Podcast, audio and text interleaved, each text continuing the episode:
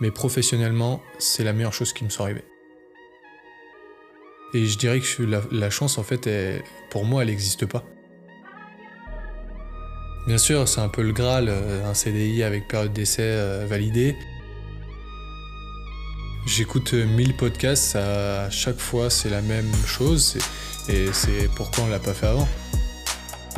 Excuse-moi du terme, mais j'aurais le couille de tenter. Bonjour et bienvenue dans Zone d'inconfort, le podcast qui vous parle de vision, de mouvement et de persévérance. Je suis Alexandre Faux et je suis ravi de vous emmener découvrir le parcours de mes invités. Nous allons explorer les moments de doute, les challenges inattendus, les leçons apprises et les succès qui ont jalonné leur parcours. Zone d'inconfort vous invite à découvrir les histoires authentiques de ces personnes inspirantes, à puiser de la motivation et à apprendre comment embrasser vous aussi votre propre zone d'inconfort pour atteindre vos objectifs les plus audacieux. Tout de suite, découvrons notre nouvel invité.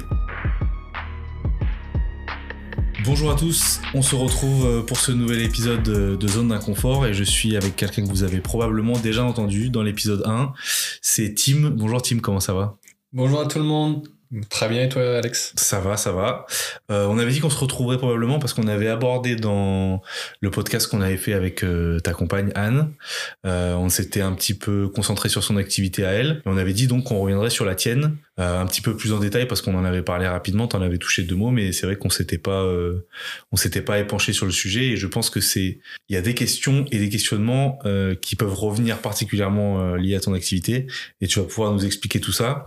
Comme d'habitude, on va commencer par une question ouverte qui va nous amener à, présenter ton activité plus en détail. Comment on devient euh, chef d'entreprise dans le conseil en investissement, Timothée, s'il te plaît, éclaire-nous. Merci de me donner la parole, Alexandre Faux. Euh, non, en fait, euh, tout simplement, ça se fait naturellement. de, ça a été une continuité pour moi suite à mon CDI de pouvoir euh, bah, déjà entreprendre. Je l'ai toujours eu en moi, je me le suis découvert euh, en entreprenant et puis surtout euh, en ouvrant la structure avec mon associé, en m'associant tout simplement hein, avec, avec Julien qui lui est sur Nantes.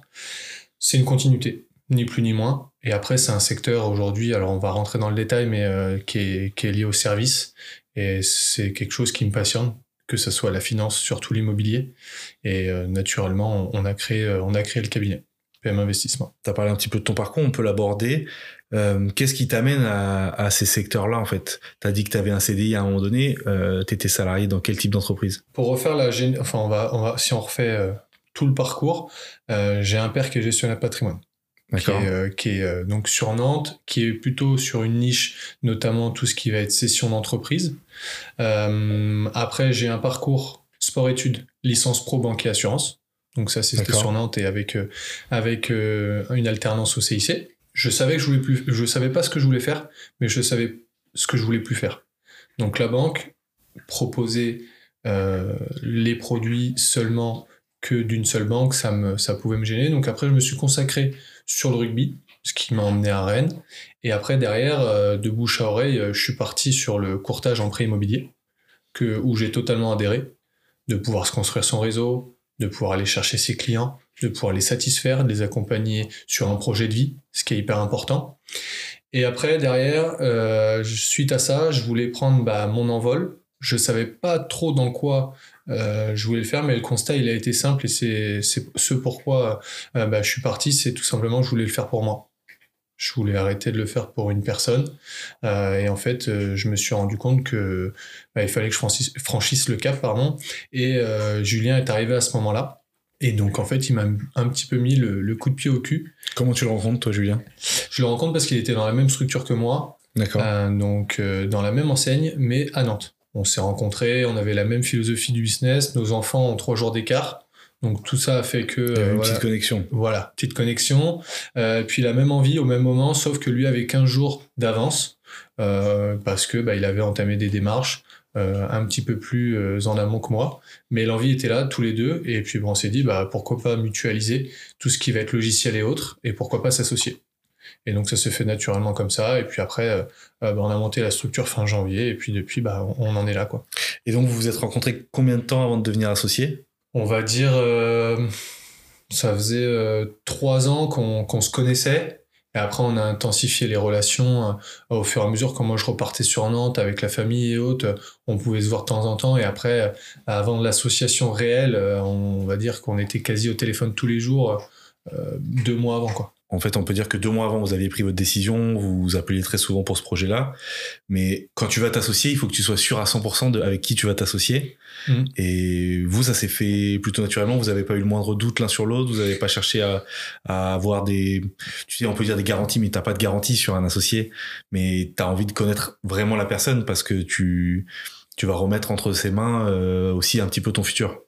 Ouais, bah alors déjà d'une, ça s'est fait naturellement, ça c'est la, la, première chose. Et après, tu sais, c'est une question de feeling comme dans tout. Hein. Euh, voilà, sur les relations humaines, c'est hyper important.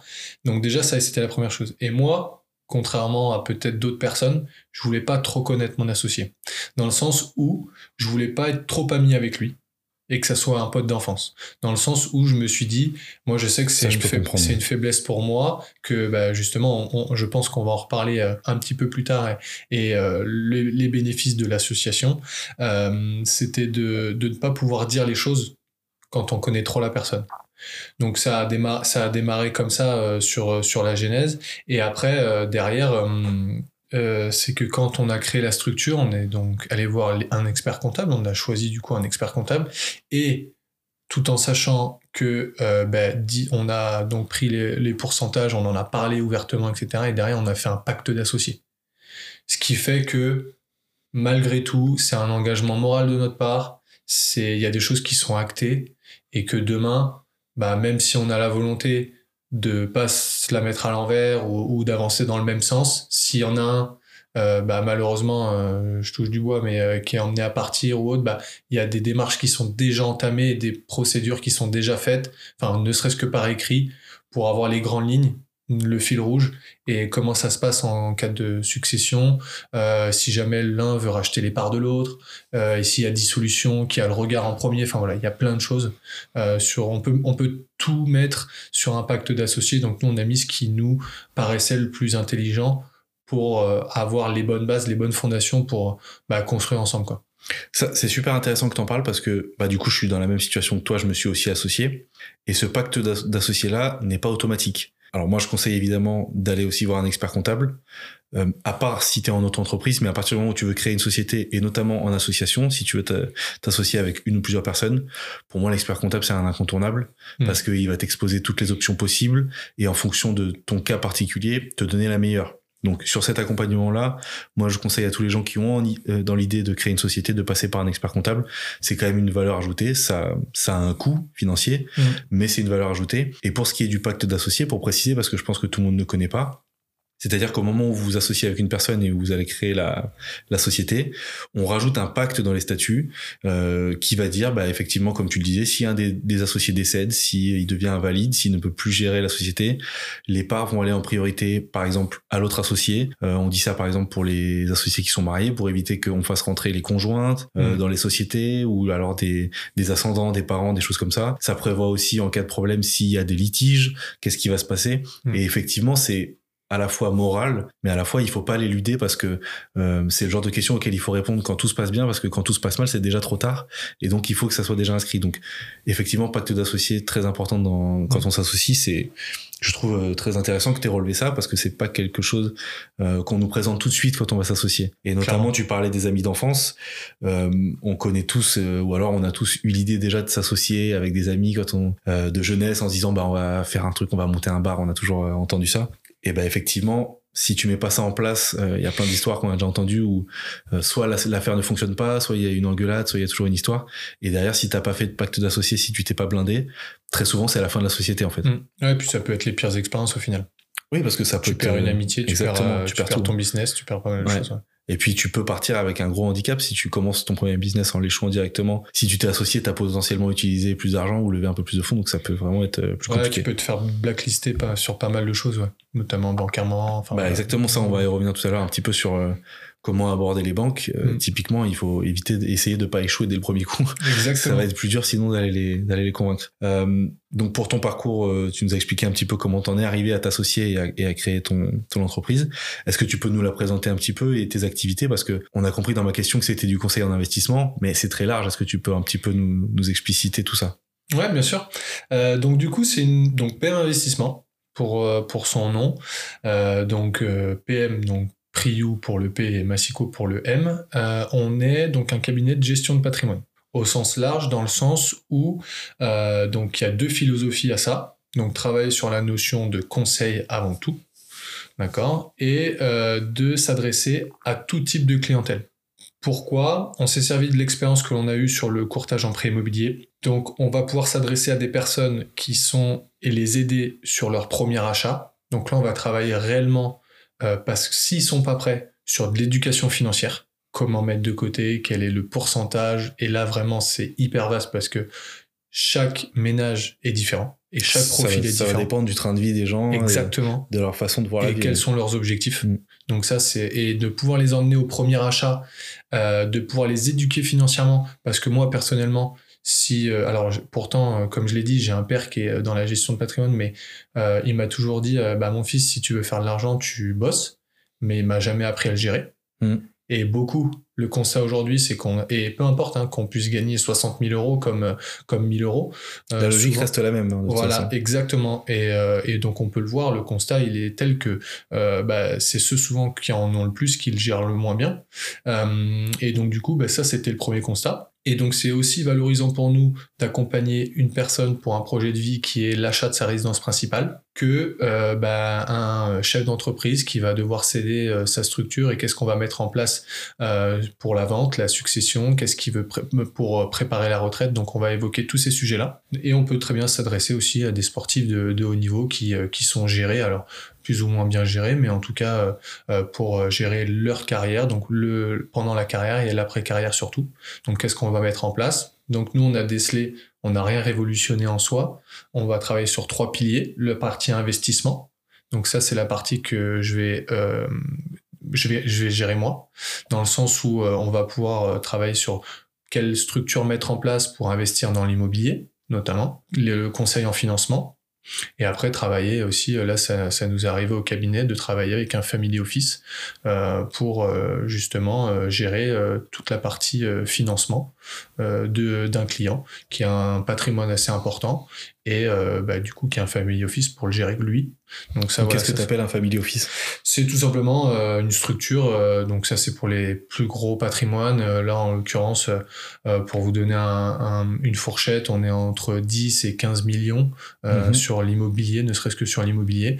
bah voilà, il a déjà des personnes qui s'occupent de lui et seulement parce que c'est un boulot à temps plein. donc il va pouvoir avoir la conciergerie. Qui lui-même a créé, tout simplement pourquoi? Pour bah, gérer toutes ces, toutes ces locations qu'il peut avoir soit en cours durée, en moyenne durée ou en longue durée. Comme euh, aussi, euh, il peut avoir euh, l'avocat fiscaliste qui est déjà dans le family office. D'accord. voilà. En fait, il a, il a son staff parce que bah, ça mérite un boulot à temps plein. D'accord. Et nous, on va l'aider sur cette partie-là où aujourd'hui, oui, il a eu, il a des banques partenaires. maintenant, il faut pas s'arrêter qu'à ça je pense qu'on pourra aussi, euh, on, va pouvoir le développer ainsi euh, un peu ma philosophie sur sur le conseil en investissement euh, et en financement, mais mais ça c'est hyper important. Donc la deuxième chose, le deuxième pilier, c'est le, pilier donc du placement, et ça c'est Julien qui va s'en occuper de par son expérience. Et là clairement, on travaille en architecture ouverte. Architecture ouverte, qu'est-ce que ça veut dire? On peut poser n'importe quel produit. Toujours pareil, donc c'est on est un, on a un métier qui est assez, enfin qui est beaucoup beaucoup réglementé.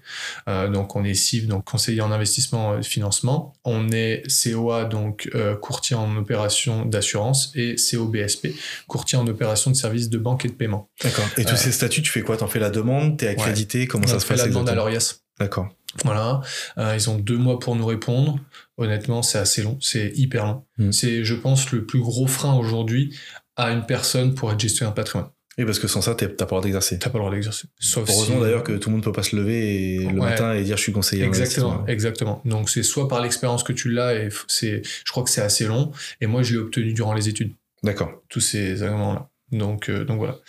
Euh, donc ça et donc sur la partie donc placement, le placement financier donc c'est essentiellement tout ce qui va être assurance vie où là on peut euh, on travaille avec une compagnie enfin avec des compagnies et on, peut proposer jusqu'à 1800 fonds donc là je vais pas rentrer dans le détail parce que même moi-même je les connais pas tous Euh, donc là, on va vraiment définir avec euh, le client en fonction de ses objectifs, qu'est-ce qui va pouvoir euh, être mis en place et voilà en, termes de notion de risque et de rendement, ça va être toujours un peu la même chose hein, dans les trois dans les trois piliers. Oui, en fonction du risque qu'il est capable d'allouer à la somme qu'il veut placer, mm.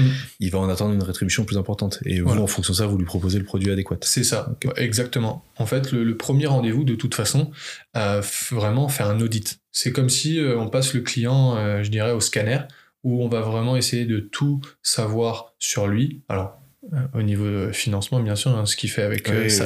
J'imagine bien que vous avez pas besoin de Pendant les soirées, limite, ça, je regarde pas. Voilà, exactement. mais après, derrière, on va définir ensemble une stratégie. Donc ça, ça va être le, ça, ça va être le, leitmotiv. Et après, bah, en fonction de ça, on va pouvoir répondre bah, sur nos préconisations, en fonction de ces objectifs-là, tout simplement. Et sur le troisième pilier, on va consolider les deux premiers. Moi, le socle commun, enfin celui qui est le plus important, ça va être l'immobilier. Après, euh, ou en même temps, j'y vois euh, le placement. Et pour consolider tout ça, c'est protection de la famille, avec tout ce qui va être prévoyance, comment on s'assure en tant que personne si demain il nous arrive quelque chose mm. et que ça joue sur notre train de vie. Donc là, on va être courtier en prévoyance et on a développé avec euh, notre courtier en assurance un produit sur mesure pour les clients. Donc on va valoriser le patrimoine du client, donc ça s'appelle PM Secure, et on va valoriser le patrimoine du client, et en plus de ça, on va pouvoir aussi intégrer les frais de succession et on va mettre le montant, et ça c'est évolutif dans le temps. D'accord. Donc ça c'est hyper important mmh. de pouvoir le sécuriser. Et la deuxième chose, donc courtier en assurance emprunteur, donc là, c'est, euh, ça va être lié au pôle investissement parce que c'est lié au financement. Donc tout ça, ça c'est un gros volet aussi parce que euh, aujourd'hui, quand on voit euh, les assurances bancaires, elles peuvent être parfois assez déconnantes. à garantie équivalente, il y a des il y a des coûts, euh, pour vous donner un ordre d'idée, sur le, là, à 10 mois d'activité, le plus gros gain qui a été économisé euh, par le client, enfin, c'est pas un gain, c'est une économie, pardon, mmh. euh, c'est 20 000 euros sur 25 ans à garantie équivalente en prenant une assurance extérieure. D'accord, c'est énorme. C'est énorme. C'est énorme et c'est typiquement en plus le genre de produit sur lequel, si t'es pas conseillé par quelqu'un, très rarement les particuliers vont aller voir d'eux-mêmes en fait. Tout mm. simplement parce que c'est souvent assez opaque, que ça vienne des banques, que ça vienne euh, de, gros organismes. Euh, c'est très opaque. Enfin, je mets au défi euh, les gens qui ont fait des emprunts, qui ont fait des choses comme ça, de lire tout ce qu'on vous fait signer quand tu vas en banque. Des fois, tu signes 250 pages. Donc, tu essaies de regarder, tu essaies dessus, mais tu jamais au, point sur absolument tout. Et donc, effectivement, faire un comparatif clair, je pense qu'il faut aujourd'hui un professionnel pour le faire et qui, lui, a le, a le recul sur euh, quelle entreprise euh, a des assurances à ce tarif-là qui sont correctes et quelles autres entreprises juste surfent sur le fait que les gens ne vont pas forcément aller gratter là-dessus. quoi. Mais clairement, et puis il y a un constat qui est simple c'est que 80 à 80%, 85 pardon, des assurances sont encore en banque. Alors je dis pas que, enfin voilà, faut, mais aujourd'hui il y a plein de lois qui s'offrent euh, aux consommateurs, à l'emprunteur pour pouvoir, euh, bah, ne serait-ce que faire des devis comparatifs, c'est hyper important. Mais moi-même le premier, euh, j'avoue que il faudrait, dans l'idéal, qu'on renégocie tous euh, et qu'on regarde les assurances une fois par an. Mm. Mais qu'il le fait? Moi, honnêtement, euh, je, je, pense que je suis, je suis le plus mal placé pour, euh, pour en parler, alors que je le préconise à mes clients. Non, non, mais c'est vrai que c'est tout un sujet. Et la première fois où on a parlé de ton activité, c'est une des premières choses que tu m'as présentées. Et j'ai été assez surpris des, des économies qu'il était possible de, de réaliser mm. sur ce secteur-là. Ah ouais. on s'attend pas du tout à ça, en fait. Exactement. Non, je suis tout à fait d'accord avec toi. Juste avant qu'on revienne, parce que du coup, tu as abordé tout à l'heure euh, le financement, les emprunts, et je mm. pense que ça va être intéressant qu'on se mette un petit peu en situation, que tu nous expliques comment ça peut se passer, quelle peut être la valeur ajoutée euh, que, tu, que tu peux amener à des gens là-dessus. Euh, j'aimerais juste qu'on revienne une dernière fois sur la création de, de votre structure. Tu as parlé de freins, des principaux freins que tu avais rencontrés sur les obligations que vous aviez d'obtenir des certifications. Est-ce que tu as eu d'autres freins en particulier? Pas forcément sur ton activité précise, mais sur le moment où tu as voulu quitter ton CDI et tu t'es dit je vais me lancer. Euh, si tu dois revenir un petit peu en arrière aujourd'hui, c'est quoi les, les, les, premiers freins qui te viennent en tête? Tu vois, si demain quelqu'un écoute ce podcast, il est en CDI mais il a envie de se lancer, est-ce que tu es en capacité de lui filer quelques conseils? Ouais, bien sûr. Bah, déjà, si je reprends ma situation personnelle, ça a été hyper vite. J'ai toujours voulu entreprendre. Je savais pas quand est-ce que j'allais le faire, mais je savais que j'allais le faire. Et réellement, Julien est arrivé là-dedans et ça a été un accélérateur pour moi. Maintenant, j'en ai parlé forcément du coup euh, à Anne et ceux qui ont regardé du coup, euh, enfin qui ont écouté pardon le, premier épisode, moi je l'ai euh, accompagné et je l'ai poussé vers vers l'entrepreneuriat. Elle, le premier constat, ça a été bah attends Tim, là la situation elle permet pas du tout, mais de toute façon le choix a été fait. Voilà. C'était trop tard. Moi, voilà, ce qui me faisait par contre le plus peur, c'était d'accueillir Ange donc euh, notre dernier enfant, deuxième enfant. Voilà, en, en avril, euh, et de me dire, bah, je sais pas où est-ce que j'en serais au niveau de la structure. Euh, je savais qu'il fallait euh, de toute façon, euh, enfin, de ce que l'on peut entendre autour de moi, enfin, quand j'ai pris des, un peu de, un peu de retour que il fallait travailler les trois premières années. Alors après, voilà, est-ce que c'est vrai, est-ce que c'est faux euh, Je me ferai ma propre expérience, mais euh, je savais que j'allais pouvoir, enfin, potentiellement ne pas être pleinement euh, avec lui. Ça, c'est ce qui me faisait le plus peur. Donc là, tu parles en termes de temps Ouais, en termes de temps. En termes de temps dispo. Voilà, exactement. Après, pour moi, si je fais un petit constat à, même pas un an, c'est alors que l'année 2023, ça a été la plus rude. enfin, je peux déjà le dire personnellement, mmh. mais professionnellement, c'est la meilleure chose qui me soit arrivée de pouvoir euh, de pouvoir me m'associer et surtout entreprendre parce que je pense et ça c'est un frein personnel c'est une idée reçue mais je suis resté dans mon CDI euh, avec des œillères dans le sens où bah je faisais mon euh, je faisais mon business c'était bien c'était sympa mais en fait je ne souhaitais pas ou inconsciemment je j'allais pas vers des, des choses sur lesquelles enfin des ouvertures d'esprit entrepreneurial, je parle. J'ai jamais autant créé de boîtes en dix mois, personnel, hein. mmh.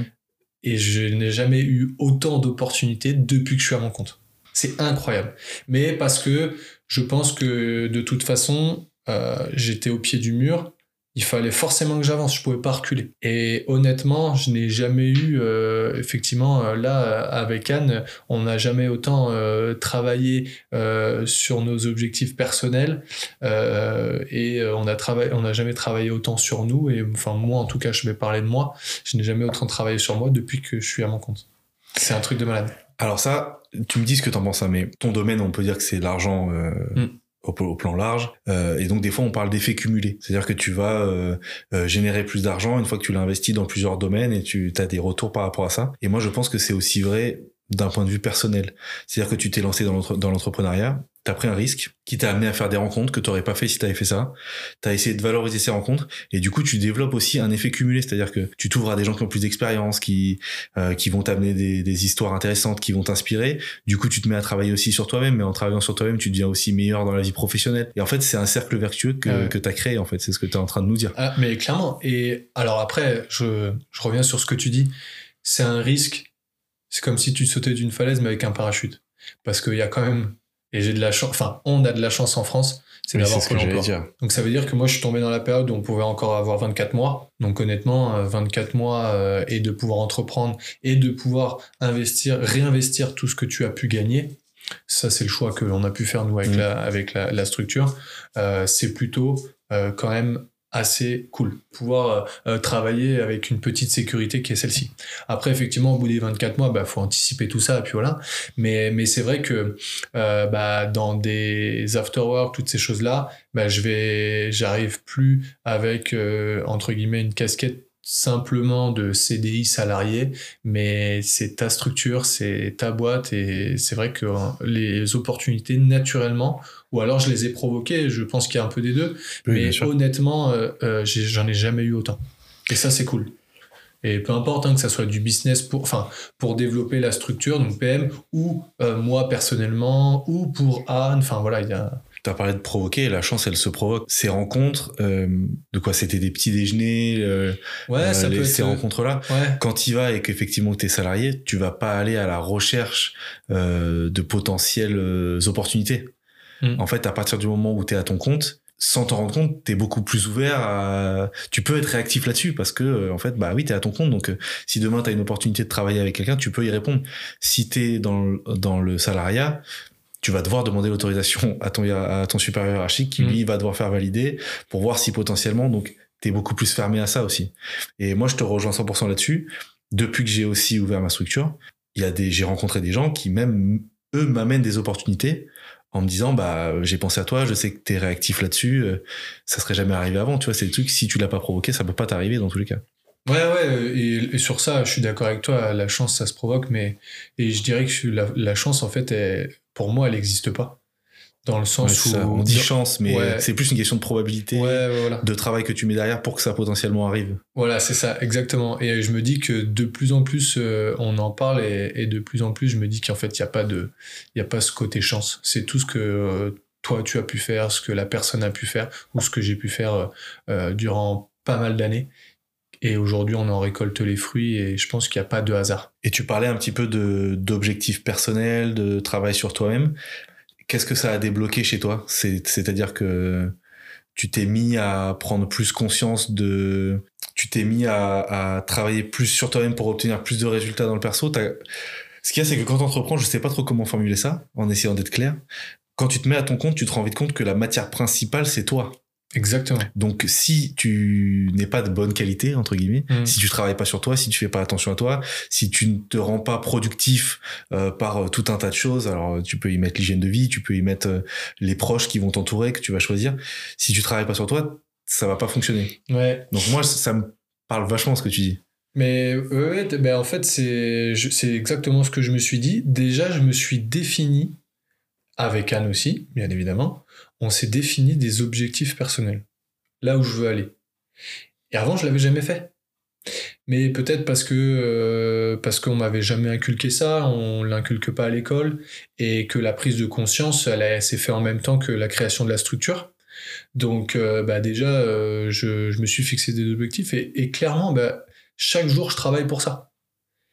Et alors, j'en suis encore loin d'arriver à une satisfaction euh, par exemple de me dire bah là, voilà à la fin de la journée j'ai fait ci j'ai fait ça. Parce que bah souvent on a la tête dans le guidon hein, malgré tout. Euh, donc là, et puis après donc l'objectif à long terme et après on s'est fixé aussi des objectifs par année. On s'est fixé des objectifs euh, professionnels donc là, sur les objectifs professionnels, que ça soit sur PM, euh, pour Anne, bah, on les aura remplis à la fin de l'année. On aura rempli notre, objectif à court terme, euh, donc sur cette année-là. À quel prix? Le constat, il est là. À quel prix aujourd'hui? Donc, je sais qu'en fait, dès l'année prochaine, même dès demain, euh, on fera le bilan à fin décembre. Mais je sais déjà que l'année prochaine, même si on, refait d'autres objectifs, euh, que ça soit professionnel ou personnel, il y aura des choses à améliorer personnellement parlant. Donc, en fait, on est, je dirais qu'on n'est jamais arrivé. Et ça, c'est cool parce que je me dis, il y a encore plein de choses à faire. Et honnêtement, euh, j'ai tel... enfin, j'ai même pas encore fini 2023 que j'ai envie déjà d'attaquer 2024. ça, c'est plutôt une bonne nouvelle. Du moment où tu as des objectifs, c'est que tu continues à te développer. Mm. Qui soit... Et les objectifs, euh, ça transparaît dans ce que tu dis, c'est pas forcément toujours créer plus de chiffre d'affaires, c'est pas forcément toujours euh, créer plus de bénéfices. Ça peut être des fois travailler plus qualitativement. Et ce qui transparaît aussi dans ce que tu dis, je pense que c'est lié au fait que t'es papa de deux enfants et que tu as envie de passer du temps en famille. Accessoirement. Euh, le temps, ça a une valeur aussi. Mm. C'est-à-dire que des fois, euh, renoncer à un petit peu de chiffre d'affaires, ça peut être par contre euh, avoir du temps en famille. Et effectivement, il faut valoriser ce temps-là. C'est-à-dire que euh, pour combien de chiffre d'affaires supplémentaires, je suis capable de passer moins de temps avec mes enfants? C'est mm. idiot une question, mais c'est une réelle question. Quelle valeur on donne au temps? Donc ça peut être avec les enfants, ça peut être avec ses parents, ça peut être avec n'importe qui, mais il faut se poser ces questions-là que parfois du temps a plus de valeur ou alors a une énorme valeur en argent. Donc euh, c'est ça. Il faut réfléchir aussi en fonction de ça. Exactement. Quel est ton avis sur la différence entre le salariat et l'entrepreneuriat? Parce que du coup, tu as connu les deux. Pas forcément, euh, je veux pas du tout faire le procès de, du salariat, euh, parce qu'il a aussi des avantages là maintenant à 10 mois d'activité, c'est quoi les, points positifs, les points négatifs? Bah, Déjà, euh, premièrement, tout le monde ne peut pas entreprendre parce que il y a des gens qui vont complètement se plaire dans le CDI parce que ils ont aussi d'autres activités potentiellement à côté et un épanouissement personnel tel que euh, euh, bah, les voyages, tout ça. après, moi, si là j'y vois un, inconvénient sur le, le CDI, bah c'est de ne pas travailler pour soi. Clairement, ça peut être, ça peut être la contrainte et de toujours devoir, par exemple, euh, je dis, enfin, on va prendre un exemple, c'est euh, si tu veux partir en vacances, euh, je sais que nous, on est assez comme ça, c'est qu'on peut prévoir cette semaine, tu vois, là, on en parlait juste avant de ce qu'on pouvait faire, peut-être que la semaine prochaine, mais en fait, je serai même pas là pour, je serai même pas sur Rennes parce qu'on sera en vacances. on est vachement comme ça avec Anne, mais parce que notre métier le permet. Euh, donc c'est vrai, de, ne pas dépendre de quelqu'un, c'est aujourd'hui la plus grosse euh, fierté enfin, que j'ai là, c'est de pouvoir me dire, bah voilà, si je veux aller chercher mes enfants à l'école, enfin Charlie en l'occurrence, à 16h30, bah, je vais pouvoir me le permettre. Et en fait, bah, je suis mon propre, mon propre patron. Si on se revoit dans, dans quelques années, peut-être que je te dirais euh, le frein que je n'ai pas aujourd'hui, c'est de se dire bah ouais, la sécurité de, du, des revenus. Sur l'entrepreneuriat, effectivement, oui, c'est un frein que tout le monde peut connaître. Après, maintenant, euh, je me dis, c'est, j'ai 24 mois, enfin, plus, plus 24 mois maintenant, mais euh, il me reste encore du temps devant moi avec, euh, avec Julien pour pouvoir sécuriser cette chose-là, le minimum, pour pouvoir vivre confortablement pour, pour nous et pour notre famille, pour pouvoir après développer autre chose. Donc, six mois déjà, on a, honnêtement, je vois, je suis pas très, je suis pas très comment dire euh, sur l'entrepreneuriat euh, je enfin j'adore. Ouais, donc en fait je vais pas je vais pas être très objectif honnêtement. Mais euh, mais après je dénigre pas du tout le, le CDI parce que aujourd'hui le, le, CDI nous permet pas mal de choses. Et là je parle financièrement parlant. je parle financièrement parlant. c'est vrai que quand tu mets le pied dans une banque et que tu veux faire un emprunt euh, si tu es par exemple dans ta situation, que ça fait 10 mois que tu es en activité euh, et que tu te compares à quelqu'un qui est en CDI depuis 10 ans, mm. bah, je pense que le banquier va être légèrement plus rassuré par le CDI. Bien sûr, c'est un peu le Graal, euh, un CDI avec période d'essai euh, validée. Honnêtement, euh, aujourd'hui, c'est pas du tout la même interprétation euh, qu'un auto-entrepreneur qui a 10 mois, même si c'est une continuité d'activité. On n'aime pas en France. On va dire en France en général, voilà, on va toujours critiquer avant de pouvoir, on va attendre de voir si la personne réussit, ben, ça va être un petit peu la même chose en banque. Même si aujourd'hui, ça c'est le discours qu'on, enfin, qui peut y avoir, oui, il y a des freins, maintenant rien n'est impossible. Ça a tendance à, ça a évolué un petit peu sur ces dernières années, cette vision-là. Le Covid est passé par là, euh, donc ça c'est déjà, et ça reste, les banques restent des humains, ils ont des critères, ils ont des politiques, donc c'est pas le conseiller, c'est pas le directeur d'agence qui euh, va faire ces critères-là. Maintenant, il a aussi une appréciation du risque. Et euh, derrière, bah, il est amené à pouvoir tout entendre et défendre lui potentiellement s'il croit au projet auprès de sa hiérarchie euh, un dossier en auto-entreprise plus que potentiellement un CDI parce que le dossier est entre guillemets de meilleure qualité. C'est pour ça que moi aujourd'hui, enfin, c'est un leitmotiv que j'ai et, et je sais pas si c'est ça qui, qui fait ma force, mais c'est que un dossier de un client doit être vu absolument. Je ne peux pas dire non à qui que ce soit. Et c'est d'ailleurs ça euh, euh, le, plus important euh, de, pouvoir négocier avec les partenaires, c'est de pouvoir se permettre de se dire, bah voilà, même si un client mérite de vous être présenté, parce que bah, je l'ai bien analysé avant son projet. Ça, c'est ça, un gros travail que, que je fais avec mes partenaires. Et auprès de, des, des apporteurs d'affaires, c'est de pouvoir dire, envoyez-moi le contact, on le, on, je le vois, et après, je euh, pourrais potentiellement vous répondre, mais en tout cas, un client doit être vu et une situation doit être étudiée. Forcément. D'où l'intérêt quand on est à la recherche de financement d'arriver armé, entre guillemets, mm. à un rendez-vous euh, et de pouvoir euh, vendre son projet. Parce qu'il suffit pas d'arriver avec des garanties. je pense que, notamment avec les taux actuellement où les banques sont un mm. petit peu plus frileuses, il faut réussir à convaincre le banquier, alors convaincre l'interlocuteur, hein, mais convaincre la personne avec un projet, avec une vision, avec des arguments qui sont parfois euh, autres que juste euh, des cautions, des garanties. Euh. Exactement. Et puis en plus de ça, à l'heure actuelle, là, sur les, si je fais un petit constat sur les deux trois derniers mois, beaucoup de clients s'arrêtent à leur banque. Mais des banques, il y en a plein. Et c'est pas parce que votre banque, et là le constat des personnes que je vais voir ce soir, deux refus donc un premier refus, ce pourquoi ils sont venus me voir, ils ont été, ils ont été, ils ont, ils ont souhaité revoir leur banque pendant mes négociations avec euh, différents autres partenaires. Deuxième refus, et là on a deux, on a deux financements. que je leur présente ce soir. Donc en fait, c'est ça, c'est c'est de pouvoir se dire, même si effectivement euh, il y a des critères, il y a des refus, mais en fait, faut rien lâcher. Faut rien lâcher. Moi, c'est ce que je dis. C'est ce que je dis. Je ne peux pas dire non tant que je n'ai pas fait et que j'estime avoir fait la totalité euh, du job. Tu dis ça parce que tu traites en direct avec les banques et donc toi, tu as le recul pour euh, être en capacité de dire au client bon, un, refus, deux refus, euh, c'est pas la fin du monde. Exactement. Pour autant, mets-toi à la place du particulier qui n'a pas ces connaissances-là. Il va voir sa banque, refus. Il retravaille son dossier, il fait quelque chose, deuxième refus. Parfois, c'est fin de projet. Ah bah là c'est et c'est triste et c'est et c'est triste bah c'est ni plus ni moins que le dernier appel que j'ai eu hier soir donc le client a fait sa banque du coup refus on a fait une deuxième. Et du coup, bah, suite à, euh, on m'a appelé en me disant, euh, bah voilà, Timothée, est-ce que tu peux appeler tel client euh, Il a eu deux refus bancaires. et donc là, bah, moi, la première chose, c'est déjà avoir les motifs des refus. Déjà, quand souvent les refus ne sont pas les mêmes entre les banques, il bah, faut pouvoir creuser.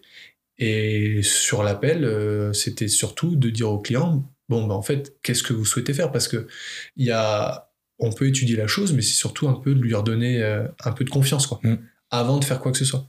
Et, euh, et puis après, bah, euh, cette personne-là, en fait, surtout a, eu deux refus, mais sans explication réelle, quoi. Donc c'est ça aussi qui montre que il y a peut-être des possibilités. Je dis pas, peut-être que je le rappellerai dans 48 heures, je lui dirai, bah, écoutez, monsieur, il n'y a, y a, pas de solution. Maintenant, c'est, enfin, faut pas, faut surtout pas s'arrêter à ça. Du coup, la transition, elle est toute trouvée. Euh, j'aimerais qu'on crée un petit peu tous les deux un cas pratique, sans forcément parler de, de montant.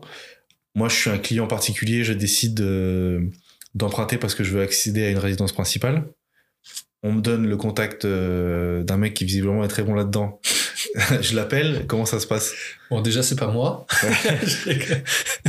comment ça se passe? Je t'appelle, j'y connais pas grand-chose. Mm. Je veux faire mon premier emprunt, donc je sais juste que bah on va me demander euh, euh, mon salaire, peut-être celui de ma femme. Exactement. on va me demander ma situation, mais en fait, à part ça, j'ai juste une banque dans laquelle je suis depuis longtemps. Mm. Qu'est-ce que je dois faire? Bah Déjà, peu importe que ça soit toi qui m'appelle ou moi qui t'appelle, c'est de fixer le premier rendez-vous. Ça, c'est la base. Peu importe le... où est-ce que tu en es dans le projet. Bien évidemment, euh, pour moi, c'est important de voir les clients en amont pour pouvoir définir ensemble sur ce premier rendez-vous la capacité d'emprunt et qu'après derrière, bah, ça puisse affiner leur recherche si jamais ils n'ont pas encore trouvé. Mais après, voilà, je vais m'adapter pour voir le, client le plus rapidement possible. Sur ce rendez-vous-là, déjà, je vois le client, donc il a une confirmation de rendez-vous, et en plus de ça, il a toutes les pièces qu'il faut qu'il m'envoie. Pourquoi? Parce que si le client, il m'a envoyé toutes les pièces, moi j'ai fait la meilleure préanalyse possible pour que pendant le rendez-vous, en fonction de sa problématique, est-ce qu'il a eu des refus, pas des refus, ou alors ça, je puisse lui donner les meilleurs arguments. Oui, tu vas déjà, tu vas pas être à côté de la plaque sur euh, ce qui est possible ou pas de faire. Ouais, parce que euh, ça m'arrive plus aujourd'hui, mais euh, ça a pu m'arriver au début, bah, manque, manque d'expérience.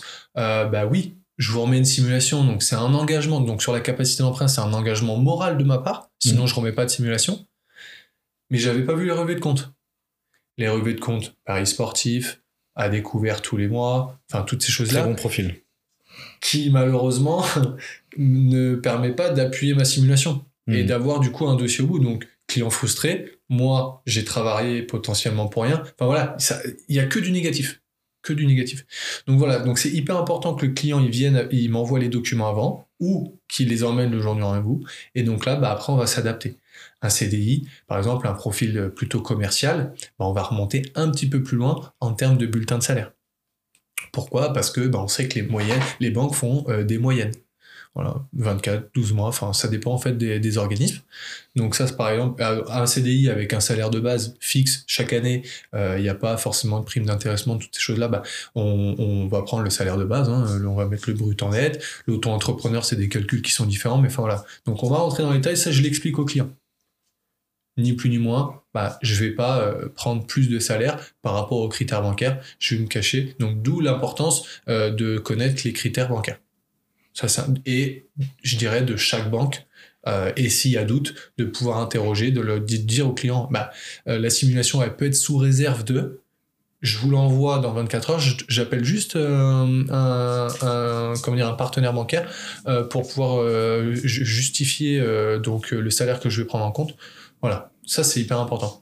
Et après derrière, bah, c'est de pouvoir repasser sur la situation financière, donc avec le, euh, le crédit. Le crédit, quand est-ce qu'il se termine, combien il y a, euh, encore en capital restendu, la mensualité, est-ce que euh, derrière ça, il y en a un qui va se terminer dans pas très longtemps, est-ce qu'on le prend en compte, est-ce qu'on le prend pas en compte? Une fois qu'on a passé cette situation donc sur les prêts, on passe sur la partie donc épargne, donc patrimoine, je vais dire, je vais même plus loin. Donc patrimoine financier. Est-ce qu'il y a de l'épargne qui est du coup disponible? Combien les clients ont en termes de capacité d'épargne? Et donc travailler sur aussi le patrimoine du coup euh, immobilier Est-ce qu'ils ont déjà du patrimoine immobilier? Euh, Est-ce que vous l'avez, euh, en société? Est-ce que vous l'avez pas en société? Est-ce que vous l'avez en indivision avec votre conjointe Enfin voilà, toutes ces choses-là, on va. Et quels sont vos objectifs? Ça, c'est hyper important. Et après, derrière, on fait, en règle générale, quand les clients n'ont pas trouvé, on, fait une capacité d'emprunt. Est-ce qu'ils préfèrent aller acheter dans du neuf, dans l'ancien, avec, sans travaux? Et puis après, on va rentrer dans le détail du financement. Et après, dans le détail du financement, on définit ensemble sur la durée, sur, euh, euh, avec euh, toujours des taux et des assurances non négociées. Tout simplement pourquoi? Parce qu'au moins, il voit le client la mensualité qui ne dépassera pas. Si demain, je le revois dans deux, trois mois, ça c'est hyper important, de pouvoir lui remettre des simulations version, je dirais, pessimiste. Hmm. Donc en fait, tu fais le travail de la banque en amont. Exactement. Parce que ça peut paraître, euh, c'est vrai que ça peut paraître un petit peu euh, compliqué. Euh, ce que va nous demander la banque, comment ils vont analyser les salaires, les chiffres d'affaires des entrepreneurs, l'épargne, etc. Donc toi, en fait, tu fais vraiment un, état des lieux et tu vas leur expliquer ce qui va être pris en compte et ce qui va ne pas l'être pour potentiellement obtenir cet emprunt. Mmh, en exactement. Fait, Donc l'avantage, c'est que donc tu parlais d'être pessimiste, je pense que c'est important dans ces cas-là de, de l'être. Surtout aujourd'hui, ouais. À tout prix d'être réaliste, mais en tout cas de ne pas aller en banque en étant sûr d'avoir euh, euh, tel, tel taux, parce que pour l'instant euh, c'est assez, assez, compliqué. Donc c'est de dire aux gens, voilà, votre situation, elle est comme telle, ou du moins elle va être analysée comme telle par un banquier, parce qu'il y a des fois, il peut y avoir un distinguo entre ce que les gens analysent d'eux-mêmes, ou la vision qu'ils ont de leur, de leur situation, et celle que va analyser le banquier. Donc en fait, toi, tu fais un petit peu la passerelle entre tout ça. Et du coup, quand tu amènes leur dossier en banque, il n'y a pas de surprise la plupart du temps, j'imagine. Non, parce que y a, j'explique euh, le calcul des revenus. Euh, je vais pouvoir argumenter le dossier, pourquoi j'ai pu prendre en compte ces revenus-là. Euh, donc voilà, après il y a toute l'étude, hein, toute l'analyse du dossier, et puis euh, même si ils ont leurs critères, parfois ils peuvent y déroger en fonction, enfin voilà, de la nature, de la nature du financement. Et puis au-delà de ça, on trouve toujours un terrain d'entente sur. ils peuvent me demander plus de justificatifs si besoin, mmh. parce qu'ils ont besoin de plus de de pour se rassurer un petit peu plus, par exemple sur euh, un profil commercial, comme je reviens tout à l'heure, bah, ils ont besoin de remonter à 24 mois, bah, pas de souci, on va jusqu'à 24 mois, on voit que la rémunération est quasi constante. Donc, euh, ça, c'est pour des profils où il y a de l'intéressement dans le salaire, des choses comme ça. Voilà, toutes ces choses-là, ou une partie variable, tu vois, qui sont au commissionnement, toutes ces choses-là. Mm. Donc, euh, voilà. Mais, mais après, on trouve toujours un terrain d'entente, et puis après, bah, il y a plein d'autres critères. Euh, je sais pas si on rentre dans le détail, mais le ratio hypothécaire, le reste à vivre, toutes ces choses-là qui, qui vont parler aux banques malgré tout, qui parlent pas forcément. Donc, c'est important de faire la meilleure analyse possible quand moi je les vois. Et donc, du coup, la meilleure préanalyse avec les documents pour que derrière, bah, j'ai déjà un ordre d'idée euh, où est-ce que je vais pouvoir envoyer le dossier euh, dans quels établissements? Il y a des établissements qui, ça va pas du tout leur parler. Euh, euh je prends un exemple bidon, mais euh, euh le, un, un, routier et madame, par exemple, est infirmière. Il y a des, malheureusement des banques qui sont assez élitistes et qui vont demander beaucoup d'apports ou qui vont avoir des taux qui sont assez importants si on ne met pas tant d'apports, un pourcentage. Donc en fait, voilà, il y a, ça va pas parler à toutes les banques, malheureusement. Et euh, et du coup, c'est pour ça que déjà, je peux déjà avoir un ordre d'idée et puis orienter aussi mon discours pour le client en lui disant oui, il y a des possibilités ou non, là, écoutez, là, ça va vraiment être compliqué et voilà ce qu'on va mettre en place pour pouvoir y arriver. Voilà. Parce que du coup, une fois que tu as fait la capacité d'endettement des clients et que toi, tu connais leur situation, tu envoies les dossiers vers les banques et en fonction de ça, tu reviens avec des réponses positives ou pas, mm. à des taux qui sont négociés ou pas. Mm. Si demain, euh, en amont de tout ça, qu'est-ce que tu conseillerais aux gens? Tu vois, on parlait un petit peu d'éducation euh, financière. Les gens qui, avant de, postuler à un emprunt euh, ou à un gros investissement en capital, qu'est-ce que tu leur conseillerais dans la vie de tous les jours Tu vois, moi j'ai ma propre vision là-dessus et je pense qu'on peut un petit peu échanger, ça peut être intéressant. Ouais, parce bah que sûrement que nos points de vue sont aussi différents. Toi, tu vas être très professionnel parce que tu traites avec les banquiers. Moi, mm. j'ai une approche un peu plus euh, perso là-dessus. Tu vois. Ah, c'est hyper vaste, mais c'est hyper intéressant. Euh, déjà, c'est comment, bah, par exemple, dans un couple, on va prendre un couple, euh, c'est déjà comment vous répartir les dépenses je vais même vraiment euh, à la base de la base. Hein. C'est est-ce que vous voulez faire en pourcentage au niveau des revenus du foyer Est-ce que vous voulez absolument faire du 50-50 euh, parce que, euh, je dis une bêtise, monsieur euh, gagne moins que madame, mais il met plus d'apport dans le projet, donc, enfin, dans un futur projet, donc mhm. en fait, on part sur 50-50 et après, derrière, il, il, sait qu'il pourra compenser avec un apport personnel un petit peu plus important. donc déjà, c'est de, de savoir, de pouvoir réfléchir, est-ce que compte commun, pas de compte commun? Toutes ces petites choses-là, ça peut être, ça peut être hyper intéressant de, de, pouvoir le faire. Après, je dirais pour le côté financement, euh, je vais, ils vont pas forcément le regarder sur comment vous les répartir les, les dépenses, est-ce que vous utilisez, comment vous fonctionnez au niveau, est-ce que vous avez déjà un compte joint, euh, est-ce que vous vous séparez, enfin voilà, il y a, y a, des prélèvements qui sont faits euh, et autres. Et après, derrière, pour avoir déjà un dossier pour être, je vais dire, rassurer les banques, les établissements financiers, ça va être de présenter quand même trois derniers relevés de compte qui sont clean, donc dans le sens où euh, qui ne sont pas à découvert. Ça, ça va déjà dans l'argumentation, ça va euh, avoir un point ultra positif. De pouvoir épargner, et ça, justement, dans la gestion du budget, combien déjà on peut épargner par mois en termes de pourcentage des clients, ça peut être 50%, parce qu'ils ont un train de vie qui fait que euh, ils sont pas énormément dépensiers et on, va on peut le définir ensemble où euh, ils ont déjà cette, euh, cette, euh, cette analyse et cette routine, on va dire. et après, derrière, bah, ça peut être aussi le cas de dire, bah, on va le définir ensemble, et là, de toute façon, vous voulez ce projet? Oui, pas de souci, on veut ce projet. Oui, je vous fais une capacité d'emprunt pour ça. Par contre, vous n'êtes pas encore prêt, mais on va le faire ensemble. Donc, c'est-à-dire que là, tous les mois, est-ce que ça vous convient si on met 20% de euh, charges déduites, hein, toutes les charges, etc. Donc on prend ensemble euh, de vos revenus, euh, vous mettez 20% de côté. Bah oui, ça nous convient, même voire un petit peu plus. là, ce que tu conseilles de manière générale? Ouais, à, monsieur et madame tout le monde, tu leur dis euh, ouais, en, 20%. règle, ouais, bah, nous, ce qu'on. Charge déduite, tu calcules Voilà, ça, charge déduite. Et nous, ce qu'on essaye, enfin, en tout cas sur les préconisations, après, il y, a toujours les exceptions et, et au final, euh, on voit qu'on s'en rapproche quand même. Euh, on dit aux clients qu'il faut six mois de salaire de côté pour pouvoir avoir un matelas de sécurité. Pour un entrepreneur, ou une personne qui a un CDI avec des revenus qui sont assez variables, on va pouvoir prendre un petit peu plus de sécurité. On va pouvoir peut-être même travailler sur 12 mois en termes de matelas, tout simplement. C'est des sommes conséquentes que tout le monde n'a pas en épargne aujourd'hui. Que tout le monde n'a pas en épargne. le constat, en fait, c'est que euh, on, on s'en rapproche de plus en plus parce que les, on, les clients, on leur dit que de toute façon, pour pouvoir emprunter, euh, si vous n'avez pas de l'apport ou vous n'avez pas de l'épargne de sécurité, c'est mort.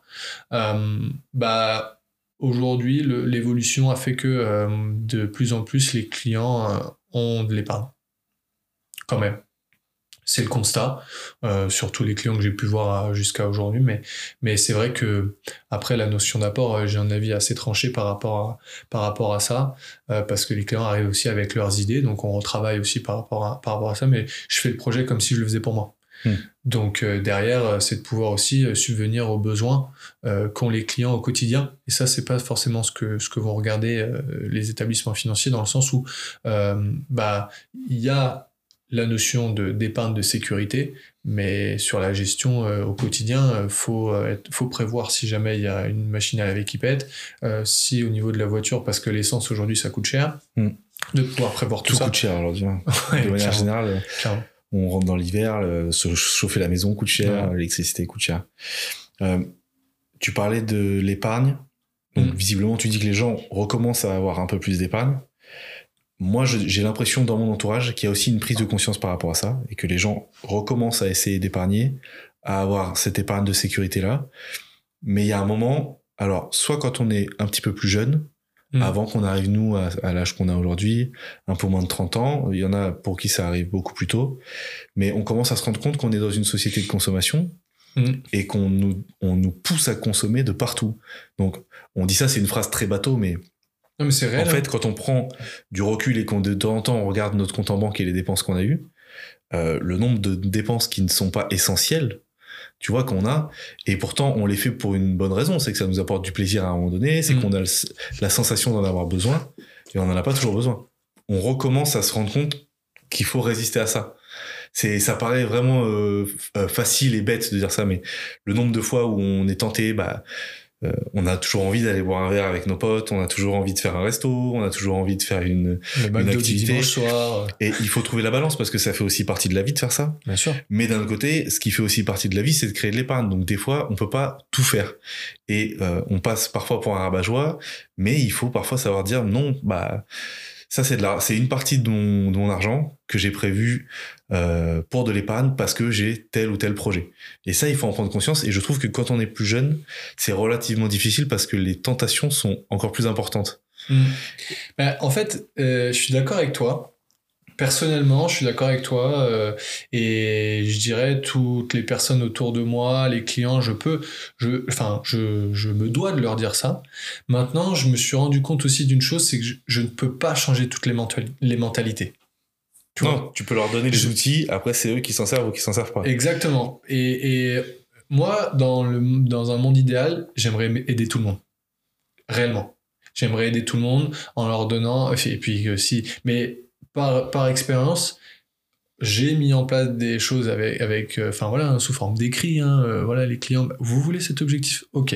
À partir de maintenant, voilà ce qu'on va mettre en place. Ça vous convient? Oui. On le met. Et en fait, je demandais le relevé de compte chaque mois. Et en fait, rien n'était mis. Et ça collait pas du tout. Euh, enfin voilà, donc on n'était pas du tout en phase je je vais pas me prendre la tête parce que c'est pas mon enfin voilà c'est pas ma philosophie c'est pas ce que je veux. même, il faut pas que tu perdes d'énergie. Plus que de se prendre la tête c'est que tu peux perdre de l'énergie de manière indéfinie là-dedans. C'est ça et puis bah s'ils sont pas encore prêts je leur dis voilà si vous êtes pas encore prêt à, à l'achat c'est peut-être un objectif qui est pas encore mûr bah écoutez, on peut se revoir euh, plus tard et puis, et puis voilà. Mais, euh, mais c'est vrai, après, à contrario, une très belle réussite, euh, enfin, des deux clients qu'on a pu emmener sur, sur un premier achat et le projet, enfin, comme il le dit, le projet de leur vie. mais c'est vrai qu'on malheureusement, on peut pas enfin, on peut pas aider tout le monde. Non, mais tu peux pas. Et puis cet exemple, il est transposable à plein de choses. moi, si je prends le milieu sportif, typiquement un joueur qui va être un petit peu en surpoids, euh, qui doit juste se remettre en forme, etc. Les préparateurs physiques, les diététiciens vont lui donner carte sur table exactement ce qu'il doit faire. Mm. Euh, tant qu'on est autant que moi, il y a des mecs qui n'ont jamais perdu de poids et qui n'ont jamais réussi à rentrer dans les objectifs qu'on leur avait fixés. pour autant, ils avaient tout ce qu'il fallait pour y arriver. Donc parfois, soit tu l'as en toi, soit tu l'as pas en toi. Et j'imagine que ça va être pareil dans ton domaine. Ah bah, clairement, clairement. Et, et, du coup, nous on le voit, euh, les gens ne peuvent pas, tu, tu, peux pas les, les pousser euh, éternellement ces gens-là. tu rigoles parce que tu penses à toi. Moi, je pense pas forcément à toi. Je pense plus à des piliers. Exactement. Bah fait, On tu a vois, cet exemple du pilier qui fait, qui est fort. Il est fort, sauf qu'il fait 135 kilos au lieu d'en faire 115. Euh, j'étais en train de me faire, euh, j'étais en train de me, bah, me remémorer. Euh, j'en ai un en tête, ouais, qui faisait du vélo pas mal et. Ah oui, bon, là, c'était un cas extrême. Donc, voilà, et enfin, ça m'a fait sourire. Bah oui, mais là, tu peux celui-là, je pense qu'on aurait pu euh, lui expliquer euh, peut-être 200 000 fois. En fait, la problématique, c'était pas de savoir s'il avait compris ou pas, c'est que lui, il avait pas envie de le faire. Exactement. C'est toujours ça. Mais puis, comme tu l'as dit, hein, tu l'as très bien dit, on peut, on peut le transposer à n'importe quoi. À n'importe quoi. Et ça, par exemple, tu vois, sur l'éducation financière, si j'ai un, après, c'est quelque chose de très bateau. Moi qui écoute euh, des podcasts, enfin, je l'ai fait parce que j'ai écouté des podcasts et j'ai lu un livre, Père riche, Père pauvre. Je, sais, enfin voilà. Euh, et bah, alors, j'allais l'aborder un petit peu ce livre-là. C'est top que t'en parles parce que j'ai lu des commentaires l'autre jour. J'écoute pas mal de livres audio Et donc, euh, je l'ai lu en, en, physique, ce livre. Et je regardais, je m'étais dit, bon, est-ce que je me le prends en livre audio? Parce que voilà, quand tu, moi, c'est, quand tu balades le chien, quand tu vas marcher, euh, j'aime bien avoir ça parce qu'il n'y a pas toujours des podcasts euh, euh, intéressants. T'en as pas en illimité, tu vois. J'en écoute beaucoup, donc au bout d'un moment, j'ai fait le tour et ben les commentaires, il y a beaucoup de gens qui disent bah c'est très bateau, euh, c'est du déjà vu. Euh. mais la vérité c'est qu'on peut pas arriver tous les ans avec une technique révolutionnaire pour euh, gérer son argent. La recette, les gens la connaissent maintenant, c'est qu'il faut l'appliquer, tu vois. Mais c'est mais c'est ça le pire. Donc déjà faut l'appliquer. Faut on va dire que tout le monde la connaisse. Donc tout le monde ne la connaît pas. Ou, et puis surtout, tout le monde ne la connaît pas réellement. Hein comment la mettre en place, mm. qu'est-ce qui, enfin voilà. Et puis après, bah ouais, c'est ça, c'est, c'est, puis surtout, c'est la, le fait d'être discipliné à le faire tout le temps. Il y a des gens qui vont le faire trois mois, des gens qui vont pas le faire du tout, des gens qui vont faire, euh, qui font les montagnes russes. Et en fait, euh, bah, c'est, toujours la même chose, c'est la discipline. Moi, j'adore le fait que tu parles de discipline et il y a une constante dans, dans le, ça, je sais que dans le podcast. C'est, voilà, c'est quelque chose qui me parle euh, énormément parce que peu importe la discipline, justement. La seule chose qui va faire la différence, c'est d'être discipliné. Mm. Donc, euh, la partie euh, budgétaire, financière ne déroge pas à cette règle. Et surtout, il faut avoir une vision long terme, systématique. Euh, oui, tout le monde est capable de faire un effort sur son budget pendant un mois. Je pense que. Bien sûr. Par contre, de faire ça pendant 5 ans, 10 ans, c'est ce qui va demander énormément de discipline. La motivation va pas suffire à ce moment-là. Il faut mettre en place de la discipline. Mais c'est ce qui va apporter des résultats. Je tournais la tête tout à l'heure vers l'étagère parce qu'il y a un livre qui, pour le coup, est aussi bateau et aussi euh, euh, simple d'approche, mais que j'ai trouvé tout aussi intéressant. Je sais pas si tu l'as lu, c'est L'homme le plus riche de Babylone. Non. Ah bah, si tu l'as pas lu, tu vas sûrement partir avec. Je vais te le donner parce que je pense qu'il va vraiment, je vais te le prêter, il va t'intéresser. C'est, euh, alors moi j'aime beaucoup l'histoire, j'aime beaucoup ce milieu-là, donc c'est pour ça que ça m'a particulièrement touché. Mais en fait, c'est un auteur qui a mis je crois qu'il y a une dizaine ou une quinzaine de conseils, de règles pour gérer son argent et qu'il a transposé dans la cité de Babylone. Donc en fait, il va te prendre un jour l'exemple du marchand qui a telle histoire avec un autre marchand, hmm. comment il a géré son argent pour euh, sortir, pour trouver une solution à ce problème-là. En fait, il va te donner plein de morales comme ça, mais qui sont transposables à notre époque en fait. Et c'est très imagé, mais tu te rends compte parfois qu'il suffit juste d'avoir du bon sens et que parfois on l'oublie parce qu'on est dans cette dans cette société où on a toujours des occasions de dépenser. Bien sûr. On en oublie que bah parfois il faut dépenser pour récolter de l'argent plutôt que de dépenser juste pour avoir un plaisir immédiat en retour. Et du coup, ce livre-là, il est super intéressant pour ça. Je vais te le, je vais te le prêter. Bah, et je le conseille évidemment, Père riche, Père pauvre. Je pense que c'est même euh, un peu la Bible pour euh, les, beaucoup de gens qui sont dans ton secteur d'activité. Mm, mm. En tout cas, au début, pour se lancer, c'est souvent quelque chose qui fait des clics. Et l'homme le plus riche de Babylone, vraiment, je, je conseille parce qu'il est encore plus simple euh, d'approche que Père riche, Père pauvre. Franchement, il est, il est assez court en plus. Donc, euh, avec, euh, bah, clairement, avec plaisir. Je vais te prêter ça. Est-ce que tu peux aussi, on va revenir un petit peu plus sur un aspect pro et précis, quelle différence il y a aujourd'hui entre un emprunt pour une résidence principale, pour du locatif, pour euh, emprunter euh, euh, si on est en société civile immobilière, si par exemple c'est un prêt pro. C'est hmm. quoi rapidement les, les, les, principales différences que tu as sur des dossiers comme ça? Bah, Les principales différences, tout simplement, ça peut être la question de durée. Déjà, sur une résidence principale, on va dire à 95% des cas, c'est souvent 25 ans sauf si après bah, l'endettement le, des clients permet de pouvoir, et, leur volonté, leur objectif, euh, ils souhaitent aller sur moins longtemps, 15 ans, 20 ans, ça c'est possible. Euh, après, derrière, euh, sur les investissements locatifs, aujourd'hui c'est un peu plus contraignant parce que c'est on travaille plus sur du différentiel, c'est-à-dire qu'on fait pas revenu moins charge, mhm. c'est les charges divisées par les revenus. D'accord, hein, c'est voilà, c'est malheureusement ça entache beaucoup l'endettement des clients. Donc ça c'est ça c'est un fait. Euh, donc c'est vrai que sur l'investissement locatif, bah, faut si on a sa résidence principale, les banquiers, enfin les, institutions financières vont préférer euh, d'abord de privilégier la résidence principale avant de se constituer euh, donc du, du patrimoine, euh, des revenus euh, complémentaires avec l'investissement locatif. Maintenant, comme je vous disais tout à l'heure, rien n'est impossible. Donc ça c'est ça c'est une chose qui est hyper importante. Euh, et après derrière sur euh, les, SCI, euh, sur le montage, euh, donc ça c'est plus par, rapport à si on souhaite faire euh, du, enfin voilà sur les SCI ça peut être différent en termes de parce que les objectifs du client répondent à la création de la structure. transmission du patrimoine, de pouvoir sécuriser ça dans une société, de ne plus rien avoir en nom propre. Enfin voilà, c'est des, des, dispositifs différents. Oui, vas-y. D'ailleurs, je fais juste une petite parenthèse là-dessus. Tu me donnes ton avis aussi. La SCI est très souvent utilisée aujourd'hui pour faire du locatif. Mm. Là où moi je trouve qu'elle est la plus intéressante, c'est dans la transmission de patrimoine. Ouais, clairement. Donc les, deux sont euh, euh, potentiellement euh, utilisables en même temps, mais on, utilise très souvent ce terme SCI juste pour du locatif. En fait, mm. c'est vraiment en termes familial pour la transmission que les avantages sont les plus importants. Exactement. Non, non, mais c'est euh, ça. Et puis en plus, euh, euh, bah après, faut le savoir, mais c'est c'est ce que je peux du coup apporter aux clients, c'est de se dire que, bah oui, alors on fait l'investissement locatif. Parfois, il y a des clients, bah, ah ouais, j'ai eu des refus bah, sur enfin sur un investissement locatif. Je lui dis ah vous l'avez fait en nom propre, ok, donc c'est monsieur et monsieur, madame et madame ou monsieur et madame ou lui tout seul ou une, personne seule. et, et du coup, bah, le fait de le passer en SCI Parfois, ça peut être une des solutions. Mm. Euh, en l'occurrence, bon, bah, faut être deux, mais euh, sur la SCI. Et donc, le fait de faire passer en SCI, bah, de suite, parce que le refus était notamment lié, euh, par exemple, au taux d'endettement, des 35%, qui est une directive du Haut Comité de stabilité financière, donc le HCSF, et ben le fait de passer en SCI, ça nous fait squeezer cette directive des 35%. D'accord. Donc la grille de lecture des banques en fait change dès qu'on passe un CI. Exactement. Oui, et ça tout le monde ne le sait pas. C'est vrai que c'est un conseil. Euh, ça c'est euh, voilà, euh, c'est tout simplement le, le, enfin ça peut débloquer. Alors après, bah faut voir si ça correspond vraiment euh, au client, bien évidemment, mais ça peut être une des possibilités. Donc voilà, souvent, ce qui va changer entre les trois, pour revenir un peu sur le, le sujet, c'est souvent la durée qui va être raccourcie quand même en investissement locatif. D'accord. Et toi, aujourd'hui, petite question qui a un lien aussi avec ce locatif-là, tu as parlé des résidences principales. Qu'est-ce que tu conseillerais à un client, ou même pas à un client d'ailleurs, qu'est-ce que tu conseillerais à n'importe qui de s'endetter plutôt d'abord pour sa résidence principale ou plutôt pour faire du locatif? C'est une question très difficile, mais il va falloir que tu te mouilles un petit peu. Ouais, c'est une très très bonne question. Euh, moi déjà, j'ai un avis hyper tranché euh, avec euh, l'endettement.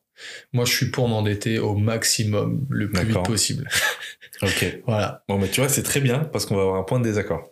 Ok. Et alors, toi, je sais que ta vision, elle est purement professionnelle et je la comprends.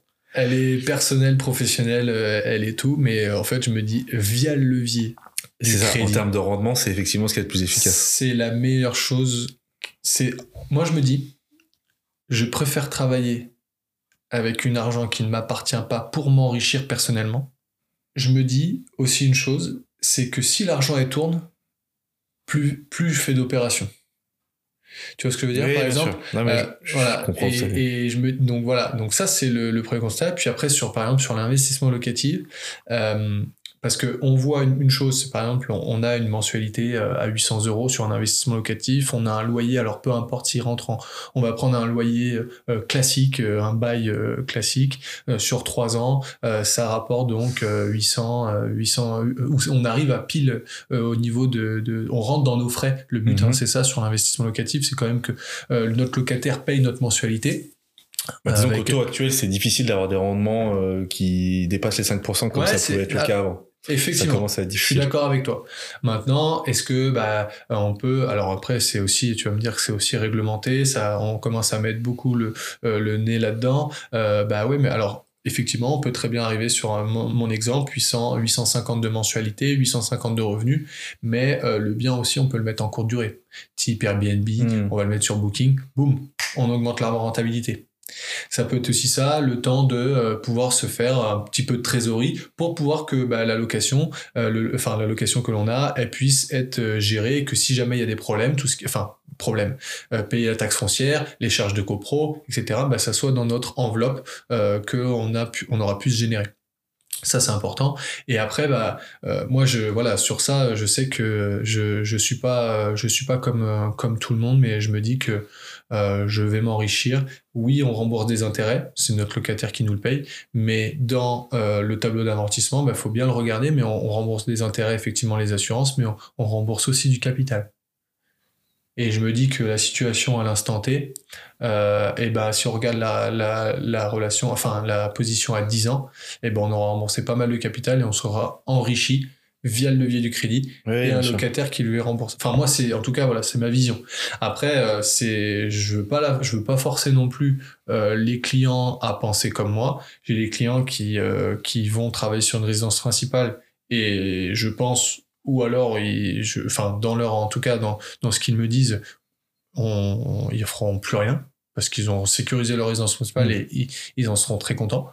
Euh, mais après, il y a d'autres clients qui passent par une résidence ou des résidences locatives avant d'acheter leur résidence principale. C'est les deux. Mais en tout cas, moi, sur ça, ouais, voilà. non, mais j'entends tout à fait. Et je pense qu'en termes de rendement et d'efficacité euh, de l'utilisation de l'argent, c'est ce qu'il y a de mieux à faire. Et ce qui se fait même maintenant beaucoup, et je me demande même si c'est pas ta situation, mais c'est d'être euh, locataire de sa résidence principale, notamment pour faire de l'investissement. Mm. Ça, c'est des situations qu'on commence à retrouver maintenant, qu'on retrouvait pas avant, où la priorité numéro un, c'était euh, d'être propriétaire de sa résidence principale, quoi qu'il arrive euh, dans un premier temps. Ouais, c'est ça. Après, là, moi, où je suis, alors pas en désaccord, parce que je, je suis d'accord avec toi sur, il faut faire, pour créer de l'argent, il faut très souvent avoir de l'argent et le faire travailler. Donc, ça, c'est mm. la base. Euh, pour autant, emprunter et s'endetter euh, dans des seuils qui sont parfois proches de la limite, c'est aussi renoncer à un petit peu de liberté.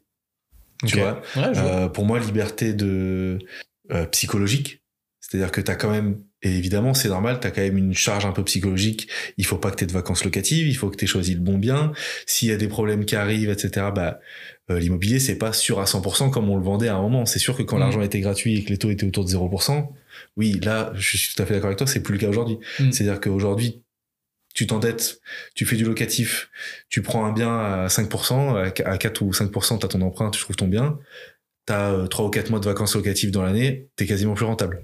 Mm. Tu vois, donc tu prends quand même un peu plus de risques. Et puis pour moi, il y a aussi ce, ce point de... Tu t'es endetté pour ta résidence principale, tu t'es endetté pour du locatif. T'as quand même plus les mêmes libertés dans ta vie qu'avant. Ouais. Tu peux difficilement du jour au lendemain, tu parlais tout à l'heure de euh, partir en vacances, tu peux difficilement du jour au lendemain te dire euh, j'ai une super opportunité à 500 km de là. Par contre, il faut la saisir dans un mois. Là, c'est plus compliqué, tu vois. C'est plus la même. C'est-à-dire qu'il faut que tu revendes ta maison sur laquelle tu t'es endetté 25 ans. Psychologiquement, tu as fait quand même tout un travail en te disant, bon, c'est l'endroit où je veux rester, c'est l'endroit où je veux ouais, voir etc. Donc, je trouve qu'il faut aussi expliquer aux gens, enfin, ou en tout cas, garder ça en tête. C'est de l'argent, mais il y a aussi une partie euh, qui va affecter ta vie derrière. Tu vois, et c'est là où moi, je pose quand même un peu des questions là-dessus. Ouais, ouais. tu vois, je dis pas qu'il faut pas s'endetter là-dessus. Parce qu'effectivement, c'est un levier qui est extrêmement puissant et on est obligé d'utiliser quasiment à un moment. Tu peux, que ce soit pour te lancer dans une activité ou pour accéder à, à de l'immobilier, il faut l'utiliser. Mais mm. il faut garder toutes ces données en tête. On peut pas juste foncer en se disant c'est juste de l'argent, ça impactera pas ma vie. Je suis, alors, je suis d'accord avec toi. Maintenant, pour répondre un peu à tes questions, euh, enfin, surtout sur ce que tu dis, déjà, il y a une chose qui est primordiale et que ça soit lié à l'immobilier, à plein d'autres choses, c'est acheter au bon prix le prix, c'est le plus important. Oui, ça peut éviter euh, pas mal d'erreurs, quoi qu'il arrive. Si tu acheté au bon prix, tu, tu prends Exactement, quand même tu t'essaies. Enfin voilà, surtout aujourd'hui, euh, il y a pas mal d'opportunités qui font que euh, on peut avoir, on peut retrouver de la, de la négociation pour pouvoir acheter au bon prix. et puis bah là, moi personnellement, sur l'immobilier pur, je vais pouvoir m'entourer de, de personnes que bah voilà au fur et à mesure des expériences je trouve très compétente pour pouvoir euh, m'aiguiller à titre perso et aussi aiguiller mes clients pour pouvoir les, au mieux les accompagner dans leur achat et après derrière il y a je suis d'accord euh, moi je veux alors je souhaite à titre personnel de pouvoir partir en vacances de pouvoir continuer à m'enrichir mais de pouvoir aussi automatiser tout ça toi, tu veux le beurre et l'argent du beurre, toi. Mais de pouvoir automatiser et de l'avoir prévu. Par exemple, on parle de, de mais c'est de rendre l'arrivée, la sortie autonome. Euh, et, et je parle même pas de conciergerie, mais de pouvoir essayer d'automatiser tout ça pour que, bah, justement, euh, quand tu pars en vacances, bah, que tu sois là ou pas là, bah, ça continue, quoi. La hmm. vie, elle continue et toi, tu continues, entre guillemets, à, t'enrichir euh, sur le long terme, bien évidemment. Euh, après, euh, je dis pas que mes clients, que moi, que, enfin, moi avec Anne, on fasse pas de mauvais coups. C'est, enfin, mais honnêtement, je, je, je me dis que dans l'immobilier, c'est un levier qui est énorme pour pouvoir s'enrichir. Et je, je, pense pas que sur des villes comme, comme Rennes, parce que là aujourd'hui on, parle de Rennes ou, même alentour, tu y perdes vraiment sur le long terme. C'est ce que enfin j'en reste persuadé je je le dis pas. Alors là on rentre vraiment dans le personnel c'est enfin je je rentre pas euh, ça dépend avec les clients avec lesquels je suis s'ils sont appétents et s'ils ont envie d'en parler. Et euh, là je suis je suis libre de donner ce que bah là, ce que je viens de te dire avec grand plaisir. Mais euh, mais c'est vrai qu'après voilà je je travaille quand même sur la prudence si le client enfin voilà il souhaite être prudent aussi quoi non, non, mais ça, effectivement, c'est difficile de perdre d'argent sur l'immobilier. En plus de ça, et euh, on en parlait un petit peu au début, d'un autre côté, si tu te lances pas, tu peux pas non plus échouer, quoi. C'est toujours pareil. C'est possible parfois de faire un mauvais coup, ou en tout cas de pas s'enrichir sur euh, un mauvais achat, le premier appartement qui en fait va pas ramener le rendement qu'on en attend, mais on peut toujours le revendre, on peut toujours, euh, voilà, et c'est de l'expérience acquise, et il n'y a pas de une erreur ne va pas condamner euh, une vie euh, économique. C'est, c'est pas ce que je voulais dire. Mm. Euh, donc il n'y a pas non plus de souci là-dessus. Et s'il y a des gens qui ont de l'appétence pour ça, il faut aussi se lancer parce qu'effectivement c'est quand même une expérience. C'est toujours intéressant de voir comment se déroule un achat, comment se déroule une vente, comment on met en avant un bien, comment mm. des fois un petit coup de peinture, euh, deux trois mobiliers de cuisine, bah ça peut redonner envie aux gens de louer un bien. comment ça fonctionne le rendement en fait, parce que c'est des calculs assez simples. Mm je te on en parlait tout à l'heure, j'ai ce livre-là sur l'investissement immobilier, c'est des formules mathématiques. Hein. Donc euh, n'importe qui, une fois que tu lui donnes la formule, il faut l'appliquer. Donc tu prends le prix du bien, tu prends le taux auquel tu vas emprunter, combien tu vas emprunter sur combien de temps, quel loyer tu vas mettre, quelle charge tu vas appliquer, euh, quelle charge il va y avoir appliquée autour du bien, mm. et ça crée un rendement. Et en fonction de ça, on peut voir, euh, c'est aussi simple qu'une équation, si on est, si on a un rendement positif ou négatif. Et donc on fait de l'argent ou on en perd. Exactement. Euh, tout le monde est en capacité plus ou moins de, de trouver. Donc il faut, euh, il faut gratter et puis se lancer pour ceux qui ont envie de se lancer. Autre levier que l'immobilier, tu as parlé aussi de placement. Sans qu'on rentre dans des détails, parce que je pense que ça, c'est peut-être quelque chose qui touche un peu moins de gens, euh, une partie plus faible de la population. Mais est-ce que tu peux nous expliciter un petit peu ce que tu entends par placement? Et puis même moi, il y a un gros mot que j'entendais quand j'étais petit et j'ai compris très tard ce que ça voulait dire, tu vois, donc c'est marrant. C'est quoi? Bah l'assurance vie. Quand j'étais petit, pour moi, c'était vraiment un truc. Euh, juste si on tue mes parents, il y a de l'argent qui va tomber quelque part et je savais pas pourquoi, tu vois. Est-ce que tu peux expliquer un petit peu tout ça? Non, bien sûr. Euh, alors là, c'est c'est une zone où, où euh, bah, je, je me forme, hein, bien évidemment, et, là, c'est plus, on va dire, Julien, le, spécialiste. Enfin, c'est même lui une référence sur ce pôle-là. Mais en fait, je vais peut-être attendre qu'il arrive alors pour l'explication. Ouais, ouais. Il bouge pas, il arrive dans dans quelques années. Non, non. sur l'assurance vie, en fait, c'est comme si donc c'est un des moyens aussi de, pouvoir euh, faire, euh, de placer son argent pour pouvoir faire le, le placer, puis surtout euh, de pouvoir le faire fructifier. c'est tout simplement de, de pouvoir mettre ça, enfin, et, et même d'ailleurs pour l'immobilier, je reviens à ça, dans l'immobilier, on peut diversifier. Et le but, c'est aussi de pouvoir diversifier donc son patrimoine sur les placements financiers et même dans le placement financier, on peut diversifier toute cette notion qui va être la notion de risque. Donc sur l'assurance vie, on va on va parler de ça. Euh, on va pas parler notamment des parce qu'on fait aussi tout ce qui est SCPI, donc Société civile de placement immobilier. Mm-hmm. Donc là, vous investissez, enfin le client n'investit pas dans l'immobilier pur, mais il va euh, donc investir dans une société de gestion qui elle détient un parc immobilier. Qui lui-même peut être diversifié. Et donc c'est elle qui va prendre les risques, une partie des risques pour le client. Voilà. Et le client, sous forme euh, de revenus locatifs, va les recevoir sous forme trimestrielle. D'accord. Et euh, après, bon, si on rentre dans le détail, ça peut être euh, parce que le client a une appétence et qu'il croit euh, sur une SCPI qui est dans les laboratoires bah, on va pouvoir, enfin voilà, on va pouvoir lui préconiser ce placement, euh, ou alors une SCPI qui est diversifiée elle-même, donc qui détient pas par exemple que des bureaux, qui détient un peu de laboratoire, un peu de bureaux, un peu de, enfin, de location simple, d'immeubles purs pour les particuliers, enfin voilà. Tu vois, ça me fait penser à quelque chose, j'ai vu, et peut-être que tu en as aussi connaissance, j'ai vu popper pas mal de nouvelles petites entreprises comme ça, qui proposent aux clients qui n'ont pas la possibilité euh, d'investir sur un logement, Mm. qui n'ont pas le capital euh, pour arriver sur un appartement euh, qui va coûter aux alentours de 100 000 euros, bah peut-être d'investir 5-10 000 euros. Et en fait, avec ces petites sommes-là, ils vont mutualiser l'achat d'un appartement ou d'un immeuble de rendement mm. et en fait rétribuer en fonction euh, de l'apport qui a été amené. Mais en fait, c'est des CPI rapportés à échelle presque individuelle en fait. Ouais, exactement. Bah, tu vois, ça c'est une opportunité que ça fait ça fait écho à ce que je disais tout à l'heure en tant que chef d'entreprise. Euh, on s'est fait démarcher par euh, une société qui fait donc tout ce qui va être club deal pour euh, investir dans l'immobilier. Donc là, ça Qu'est-ce que tu appelles explicite un peu club deal? Ouais, bah ça va être une, c'est une SCI professionnelle du coup, où un investisseur, donc il y a des tickets d'entrée, euh, ça peut être, j'ai une bêtise, 1000 euros comme ça peut être 100 000 euros, enfin mhm. voilà pour voir pour voir assez large, mais donc il va détenir une part du coup de l'investissement de la société. Donc la, société en l'occurrence là c'était une à Saint-Grégoire c'était un plateau euh, de bureaux. D'accord. Donc il y avait des rendements locatifs mhm. et en fonction du montant de l'investissement, c'est un pourcentage que tu détiens de la SCI, ben tu avais du coup un pourcentage des revenus locatifs.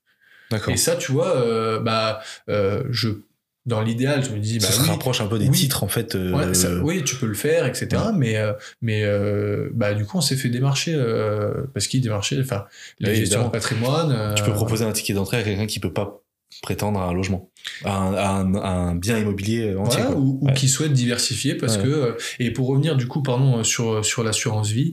Euh, donc là, tu fais bien de nous ramener un petit peu. non, concrètement, en gros, euh, donc pour moi, l'assurance vie, bah as tout type d'assurance vie sur euh, tout type de comment dire de, de placement qui soit plus ou moins risqué. Donc là, c'est vraiment de définir le, le risque et, et surtout les objectifs du client. mais après, il y a deux choses qui sont importantes. Ça va être donc le fonds euro ce qui pour moi la stabilité donc euh, qui est indexé du coup euh, tout simplement mhm. à l'euro. Euh, donc ça c'est des choses qui sont assez stables. Et après derrière, si on veut aller chercher des rendements qui sont un petit peu plus importants, en fonction, euh, on peut mettre des pourcentages qui sont différents, mais on va travailler sur tout ce qui va être unité de compte. Euh, et donc les unités de compte, ça peut être euh, par exemple bah, une action, l'action Orange parce que on a un attrait et qu'on travaille chez Orange. ça peut être par exemple un, fonds qui va être dédié à l'écologie parce que ça parle aujourd'hui. donc voilà, donc ça, ça va pouvoir nous permettre de diversifier le risque et d'avoir du coup des rendements complémentaires chaque année sur les placements que l'on va pouvoir faire. Pour diversifier tout ça, on peut donc faire soit un versement, un placement initial, comme on peut faire, euh, donc ça, on peut faire les deux. On peut faire un placement initial et on peut faire aussi un versement programmé chaque mois sur ces différents supports qui vont du coup, euh, même si malgré tout ben, euh, l'action par exemple ou les actions, les unités de compte augmentent, et ben on va pouvoir diversifier le risque parce qu'on aura acheté chaque mois à euh, des, euh, des, comment dire, des, des, montants différents. Donc ça fait des paliers un petit peu de sécurité. Euh. Exactement. Et tu parlais vachement de diversifier. moi, je te rejoins tout à fait là-dessus. L'expression, c'est on met pas toutes les toutes les billes dans le même sac. je pense que c'est quelque chose qu'il faut conseiller aux gens. Et moi, j'ai été très surpris. Je sais pas si c'est quelque chose que tu connais. Peut-être que ton associé le connaît, mais j'ai trouvé ça pas marrant, mais je veux dire intéressant il y a des investissements qui se font vachement depuis quelques années dans les forêts en France. Ouais, bien sûr. Et euh, donc moi j'ai été amené à me renseigner là-dessus. Alors c'est des tickets d'entrée qui sont assez importants parce qu'il faut quand même pour que ça soit rentable avoir des beaucoup beaucoup d'hectares. Mmh. En fait on investit, on achète une partie de la forêt on investit dans, un, dans une société qui détient euh, des, des, des, hectares et des hectares de, de, forêt. Et en fait, ils vont gérer le bois, gérer la forêt, l'entretenir, vendre une partie du bois, mais de manière éco-responsable pour qu'il y ait quand même un rendement, etc. Et on est rétribué en fonction des hectares qu'on possède. Donc quand on parlait de diversification, ça va très très loin en fait. C'est ouvert à des domaines, c'est quasiment infini en fait. Mm. Ah ouais non, c'est sûr. Euh, enfin c'est. Euh, mais quand on parle placement, c'est presque un gros mot pour quand on connaît pas du tout. Moi, avant de découvrir ce que c'était et d'être un peu curieux sur ça, pour moi, c'était une du titre euh, boursier, des trucs euh, mm. euh, très opaques.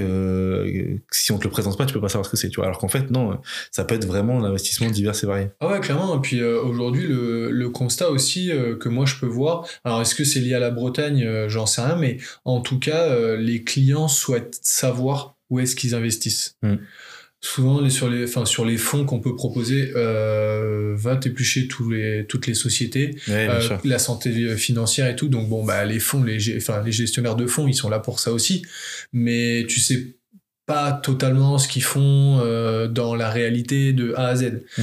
Euh, là, par exemple, je suis dans l'espace de coworking, justement, là où ils sont, euh, c'est The Moon Venture, et eux, ils sont donc dans le financement de start-up. Euh, justement enfin pas bretonne, mais en tout cas française. Mmh. Et là, donc ils communiquent sur les entreprises euh, qui sélectionnent, qui font des levées de fonds. Donc euh, là, ils mettent en relation les investisseurs et, euh, les leveurs de fonds, donc notamment les startups. Alors après, c'est des, des analyses qui sont ultra précises hein, et puis ultra poussées, justement pour sécuriser aussi tout ça. Mais derrière, tu as la relation avec la personne en face, enfin, tu peux l'avoir en visio, tu peux l'appeler. C'est, euh, enfin voilà. Et puis tu sais aussi ce qu'elle a dans les tripes, puis sur, sur, sur quoi, sur quoi, pardon, elle va vouloir se développer à l'avenir et, et euh, pourquoi elle le fait, quoi. Et ça, je trouve ça, je trouve ça génial. Et j'y vois une certaine logique parce que, au même titre que les banquiers maintenant, il faut leur amener un projet, il faut leur mhm. vendre du, du tangible, il faut euh, leur faire croire dans ce en quoi toi tu crois. Ça me paraît aussi logique que le jour où tu investis, tu as besoin d'avoir un retour. C'est-à-dire tu veux savoir, ok, c'était l'entreprise, mais très bien, mais euh, de quel bois il se chauffe un petit peu le, le mec qui gère ça? Est-ce que j'ai un feeling? Est-ce que je, en le voyant, est-ce que mon premier jugement, bah, il sera bon ou il sera pas bon Mais est-ce que j'ai envie de, au fond, confier mon argent euh, à cette personne-là indirectement mm. Donc moi, ça me paraît assez logique. Et aujourd'hui, on vend aussi, bah, avec Instagram, avec euh, les réseaux, tu vends aussi ton produit. la startup qui va faire une levée de fonds, il faut qu'elle soit bonne en com, il faut qu'elle ait une bonne image, il faut qu'elle fasse euh, euh, un petit peu rêver sur les réseaux. C'est comme ça que tu chopes les investisseurs.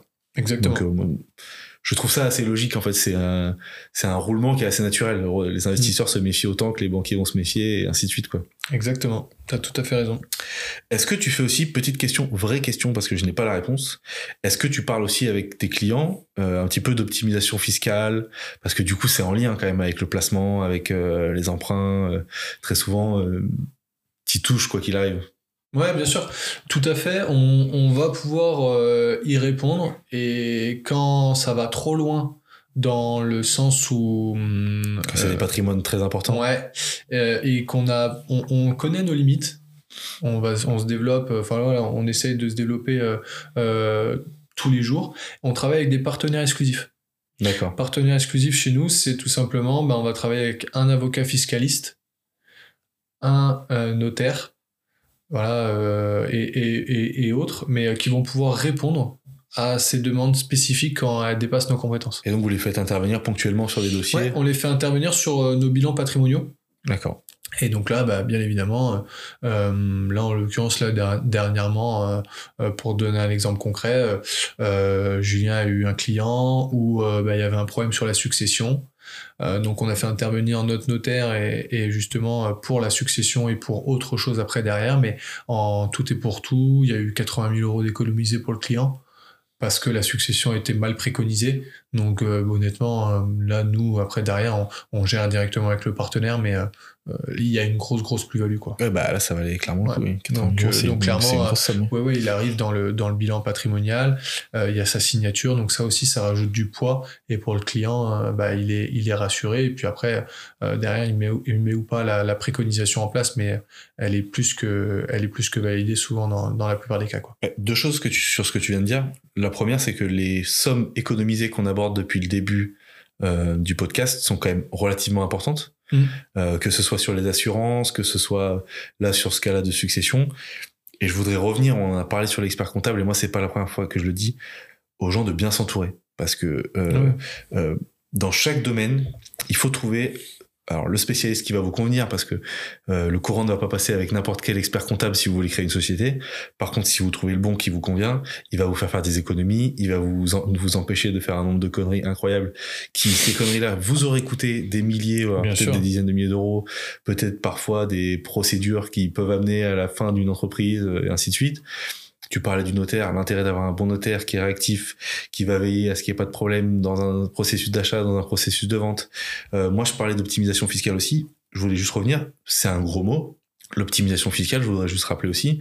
Je viens de faire le procédé, moi, euh, pour la création d'auto-entreprise. Mhm. Euh, parce que j'ai une petite idée là bon j'ai un peu envie de m'amuser du coup je me suis créé une autre entreprise après avoir créé une société ce qui n'a aucun sens mais bon je viens de faire ça et je l'avais pas vu bah on a déjà des choix sur le le modèle d'imposition qu'on va avoir il y a des versements libératoires possibles ou alors simplement intégrer les revenus de l'auto-entreprise euh, dans ses revenus annuels et à ce moment-là, bah, ça peut augmenter son seuil d'imposition euh, à la fin de l'année, son taux marginal d'imposition. Et tout ça, c'est pour des montants qui sont très faibles, mais ça reste de l'optimisation fiscale. parfois, c'est pour dire aux gens que le peu de revenus que ça peut te générer, ça te fait passer une tranche. exactement. Et pouf, enfin. Et alors en plus rentre là-dedans moi, je suis marié maintenant, donc ça peut aussi avoir un impact sur l'imposition de ma femme. Merci. Ça peut aussi avoir un impact sur l'imposition de ma femme, mais tout ça pour dire qu'aux gens, les gens, des fois, euh, optimisation fiscale, on pense au gros patron qui va euh, planquer des millions d'euros euh, à l'étranger. Souvent, souvent, c'est évasion fiscale. Oui, mais... Non, mais on pense à ça, non, eh vraiment. Hein. Parce qu'en fait, optimisation fiscale, on a presque l'impression que c'est de la triche, mais non, en fait, mm. c'est juste essayer d'avoir les bonnes structures aux bons endroits, mettre l'argent jusqu'au plafond où il est encore rentable à cet endroit, puis le basculer sous une autre forme à un autre endroit. Mais en fait, on paye ses impôts, juste on n'en paye pas en plus pour rien. Et, moi, regarde, tu vois, je me dis toujours, mais tu peux l'appliquer à plein de choses aussi. Tu as des règles. Tu as des règles qui sont mises en place, qui sont changeantes. Chaque année, ça bouge pas mal. Ou à chaque fois, renouvellement du gouvernement, etc. Mais, et puis chacun, il va de sa patte un petit peu pour. Mmh. Enfin voilà. Mais de toute façon, il faut jouer avec les règles que l'on nous donne. Voilà. Euh, moi, c'est comme si euh, je m'image toujours ça et que je sois dans le rugby, que, enfin, je l'applique un peu parallèle, Il est tout trouvé là. Ouais, Sur les règles qui changent tous les ans et les meilleurs, c'est ceux qui arrivent à jouer avec. Exactement. Donc en fait, moi, je me dis voilà, je suis dans une case. Euh, peu importe, bah, soit elle est très petite, soit elle est très grande, et après, bah, à moi de, de jouer dedans. Et donc c'est la même chose. C'est l'image, enfin moi en tout cas, c'est cette image-là que je me transpose partout. et puis en plus, c'est un, alors moi je trouve que c'est un secteur super intéressant parce que je commence à, à m'y intéresser par la force des choses, tu vois, à l'optimisation, pas forcément à l'optimisation, mais à la fiscalité, on va dire. bien sûr. On peut faire des erreurs super rapidement. En fait, on peut foutre des centaines d'euros à la poubelle, entre guillemets. Hein. Mm. Ils partent pas à la poubelle, ils partent dans les caisses de l'État, mais vous les reverrez pas tout de suite, euh, à moins que vous preniez, que vous soyez sous traitement ou voilà, tu vois, sécurité sociale, il y a des choses, mm. il y a de la redistribution, mais vous allez les perdre à cet instant T. Mm. Alors que juste en se penchant sur la question, peut-être une heure, deux heures, c'est, ça coûte pas des fois grand chose hein, de regarder les textes, comment ils fonctionnent, bah on peut économiser de l'argent quoi. Ah mais clairement. Donc je pense qu'il faut un petit peu sensibiliser là-dessus et il faut aussi écouter encore de fiscalité, ce que je n'avais pas fait. Donc ce qui explique que je suis obligé de m'y pencher maintenant. Bon ah. bref, ça c'est une autre question.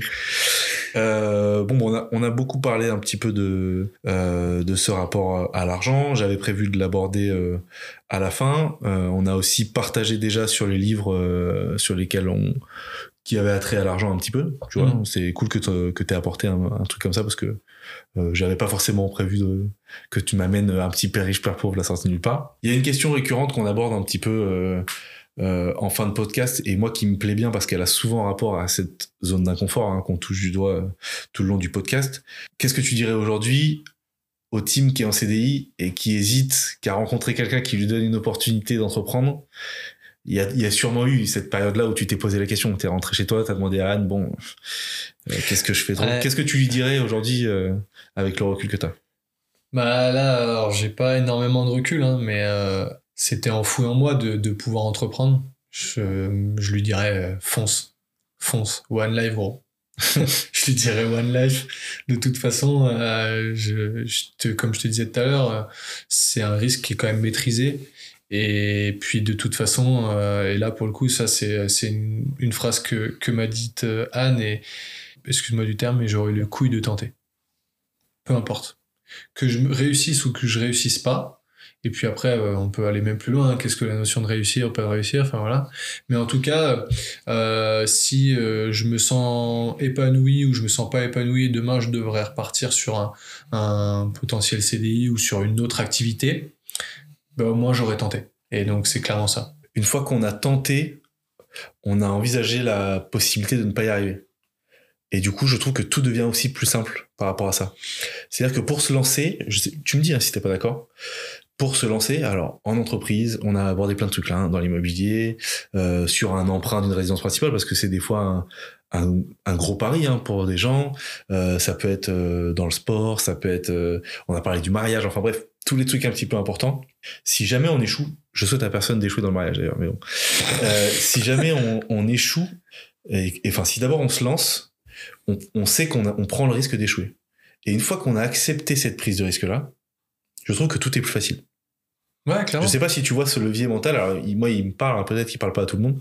Et j'ai un, un, exemple là-dessus. Alors, c'est un peu un personnage particulier. Je sais pas si tu connais. Euh, c'est un mec sur YouTube qui s'appelle La Boiserie. Je sais pas si tu vois qui c'est. Mm. Bon, il est dans un délire euh, voiture, etc., qui est pas trop mon délire. Mais il a fait une chaîne secondaire où il parle notamment d'investissement parce que maintenant il a, il a plusieurs sociétés. Voilà, c'est ça. Mm. Il a créé plein de sociétés. Il parle pas mal de, de tous les sujets qu'on a abordés là. Et en fait, il dit, mais peut-être qu'en fait, je vais tout perdre à un moment donné. Je vais peut-être redevenir encore plus pauvre que je l'étais avant. Mais il dit, mais maintenant, je sais faire, en fait. Disons que je vais redevenir plus pauvre, mais maintenant, je sais faire. Donc, je pourrais me refaire de l'argent plus tard. Mm. Et euh, en fait, c'est vrai que d'accepter que peut-être que tout peut s'en aller, peu importe le niveau où t'en es, hein, que tu généré 500 euh, euros de chiffre d'affaires ou que tu en aies généré 5 millions, si tu acceptes le fait que tout peut s'arrêter, l'expérience que tu auras acquis, acquise va te permettre de pouvoir recommencer en fait. Mais moi, je suis tout à fait en accord avec ça. Je suis tout à fait en accord avec ça. Ça paraît facile parce qu'on l'a fait, entre guillemets, tu vois. Mm. Mais je, je, je, veux vraiment que les gens comprennent qu'ils on en a des exemples. Hein. On a un joueur avec qui on a joué qui a créé, euh, et je sais qu'il écoute le podcast en plus, qui a créé une, bah, son statut d'auto-entrepreneur et ça fonctionne bien. Et tout ce que je lui souhaite, c'est qu'il ait besoin de d'en transformer une société mm. qui fait autour de la, de la garde d'animaux, euh, Exactement. etc. Bah, j'en ai parlé avec lui et c'est exactement le son de cloche qu'il a que toi. C'est je regrette pas du tout d'y avoir été et, et j'aurais presque dû y aller avant tu vois. C'est tous les gens que j'interviewe et, qui tous. qui sont là-dedans me disent bah j'écoute 1000 euh, podcasts à chaque fois c'est la même chose et c'est pourquoi on l'a pas fait avant. Mais après voilà il y a il y a des, des prises de conscience. Pour moi en tout cas c'était ça a été celle-ci et, effectivement euh, enfin aujourd'hui je regrette rien. Je regrette rien à part et ça, ça sort un peu du côté euh, d'entreprendre, etc. Mais euh, ça, c'est plus un côté mindset. Mais à part d'avoir perdu du temps avec des gens qui n'en valaient pas la peine. c'est dur hein, ce que je dis, mais non, c'est totalement vrai. Euh, mais voilà, c'est une réalité. Mais je, honnêtement, je regrette rien. Mais il faut en passer par là aussi. Ouais, je suis d'accord. Parce que si aujourd'hui tu te rends compte que c'est des gens sur lesquels tu as perdu du temps, il fallait que tu passes du temps pour voir que ça allait t'en faire perdre, tu vois. Ouais, ouais. je suis d'accord, mais enfin voilà, ça, ça parle pas non plus à, tout le monde. Et après aussi, euh, le, le, le, fait de, de, de pouvoir, euh, parce que je l'ai dit tout à l'heure euh, sur l'association, c'est aussi une autre vision qui, moi, pour moi, euh, est un, le point positif de, de le plus important aujourd'hui, c'est de, de, dire que oui, je peux avoir mes idées parce qu'elles peuvent être arrêtées sur pas mal de choses, notamment, bah, moi, avant de pouvoir euh, me lancer, je vais pouvoir, je vais tout évoquer, je vais te parler de versions très pessimistes, euh, etc., pour tout verrouiller, pour après me lancer. Bah, moi, j'ai Julien qui à côté de ça. Lui, il a l'idée, il la trouve pertinente il se pose pas de mille questions, il va faire, et après il se posera et il se dira ah qu'est-ce que j'ai fait, qu'est-ce que j'ai mal fait, qu'est-ce que je peux améliorer, tu vois? Ouais, donc vous êtes assez complémentaires. Donc on est hyper complémentaires mm. et lui il me donne cette vision là. Moi, je, je dirais, je tiens les rênes et je recule. Enfin voilà, je peux reculer, enfin ou surtout le freiner sur certaines choses. Et lui va me donner ce côté de foncer et euh, de de faire et après de voir. Donc voilà, donc ça en fait, euh, effectivement, euh, sur, sur le, le, côté association, euh, si, si je devais le refaire, je le referais les yeux fermés. Quoi. Et alors, toujours pareil, hein, je parle sous contrôle parce que je veux pas dire de bêtises. J'ai l'impression que tu as suffisamment bien cerné ta personnalité tes qualités et tes faiblesses pour bien t'entourer parce que ce que tu me dis de ton duo entre euh, Julien et toi, ça ressemble un petit peu à ce que vous m'avez dit euh, Anne et toi sur le podcast numéro 1. Exactement. c'est vrai. Ah, mais c'est ça. Moi, je connais aujourd'hui mes faiblesses. J'essaie de travailler tous les jours euh, pour devenir, entre guillemets, alors c'est une phrase bateau, mais la meilleure, version de moi-même. Mais c'est une réalité. Hein. C'est tout simplement pour, euh, pour gagner. Hein. Euh, bah, je sais que si moi, je me connais mieux, après, derrière, bah, je m'entoure effectivement mieux. Donc après, bah, c'est plus puissant, que ça soit personnel, professionnel. Enfin, voilà. Donc. Euh, bah, ça rejoint ce qu'on disait tout à l'heure, c'est investir sur soi en premier. Mm. Il faut absolument investir sur soi, être bien entouré et après se lancer. Et à partir de là, je pense que ça sera jamais totalement perdu parce que même les gens qui échoueront, ils trouveront des choses. Ils auront à minima travaillé sur eux, ils se connaîtront mieux. Ils connaîtront leurs points forts, leurs points faibles. Donc euh, c'est jamais perdu. Euh, où est-ce qu'on peut retrouver ta société, peut-être sur les réseaux? Eh ben alors euh, sur LinkedIn, essentiellement. On n'a pas, euh, c'est un sujet hein, sur, euh, sur les, surtout sur 2024 de pouvoir développer sur euh, d'autres supports, notamment Instagram et autres, et après directement sur notre site, sur notre site internet qui est très bien fait, que d'ailleurs Julien a fait. Si tu veux que les gens y, aillent, c'est le moment où tu dois donner le nom du site, Tim. D'accord. Ah ouais, pardon. Pardon. Eh ben, c'est www. Non, c'est pminvestissement www.pminvestissement.com. Ok. Très bien. Bon, bah écoute, je crois que c'est le moment où je vais te remercier euh, pour ce moment partagé. Eh bien, écoute, de rien. J'ai personnellement passé un très bon moment. J'espère que les personnes qui écoutent ce podcast auront réussi à déceler quelques tips, euh, quelques conseils sur euh, comment cheminer vers une vers une résidence principale, vers un investissement, globalement vers un emprunt, et puis qu'ils auront un petit peu était sensible à cette éducation budgétaire, on va dire, sur ce sujet-là, qui je trouve est vraiment d'actualité, hein, parce que peu importe où on veut aller, il faut quand même pouvoir se préparer et avoir la ressource pour y répondre, un minimum. Donc merci encore. PM Investissement, donc euh, tu nous l'as dit euh, sur les réseaux. Vous pouvez également, maintenant qu'on arrive à la fin du podcast, euh, donner une note, surtout à la prestation de Timothée. Hein. vous nous dites s'il a été bon. Il, je le trouve personnellement très bon. Vous pouvez mettre 5 étoiles. Hein. c'est rien à voir avec le référencement, ce que je vous dis. pourquoi pas mettre un commentaire si ça vous va. Et puis je vous remercie et puis je vous donne rendez-vous pour le prochain épisode. À bientôt. Merci Timothée. Merci. Au revoir. Merci à tous pour votre écoute. Vous pouvez nous retrouver et nous contacter sur Instagram @zipodcast.zi.podcast. Rendez-vous lundi prochain pour un nouvel épisode de Zone d'inconfort.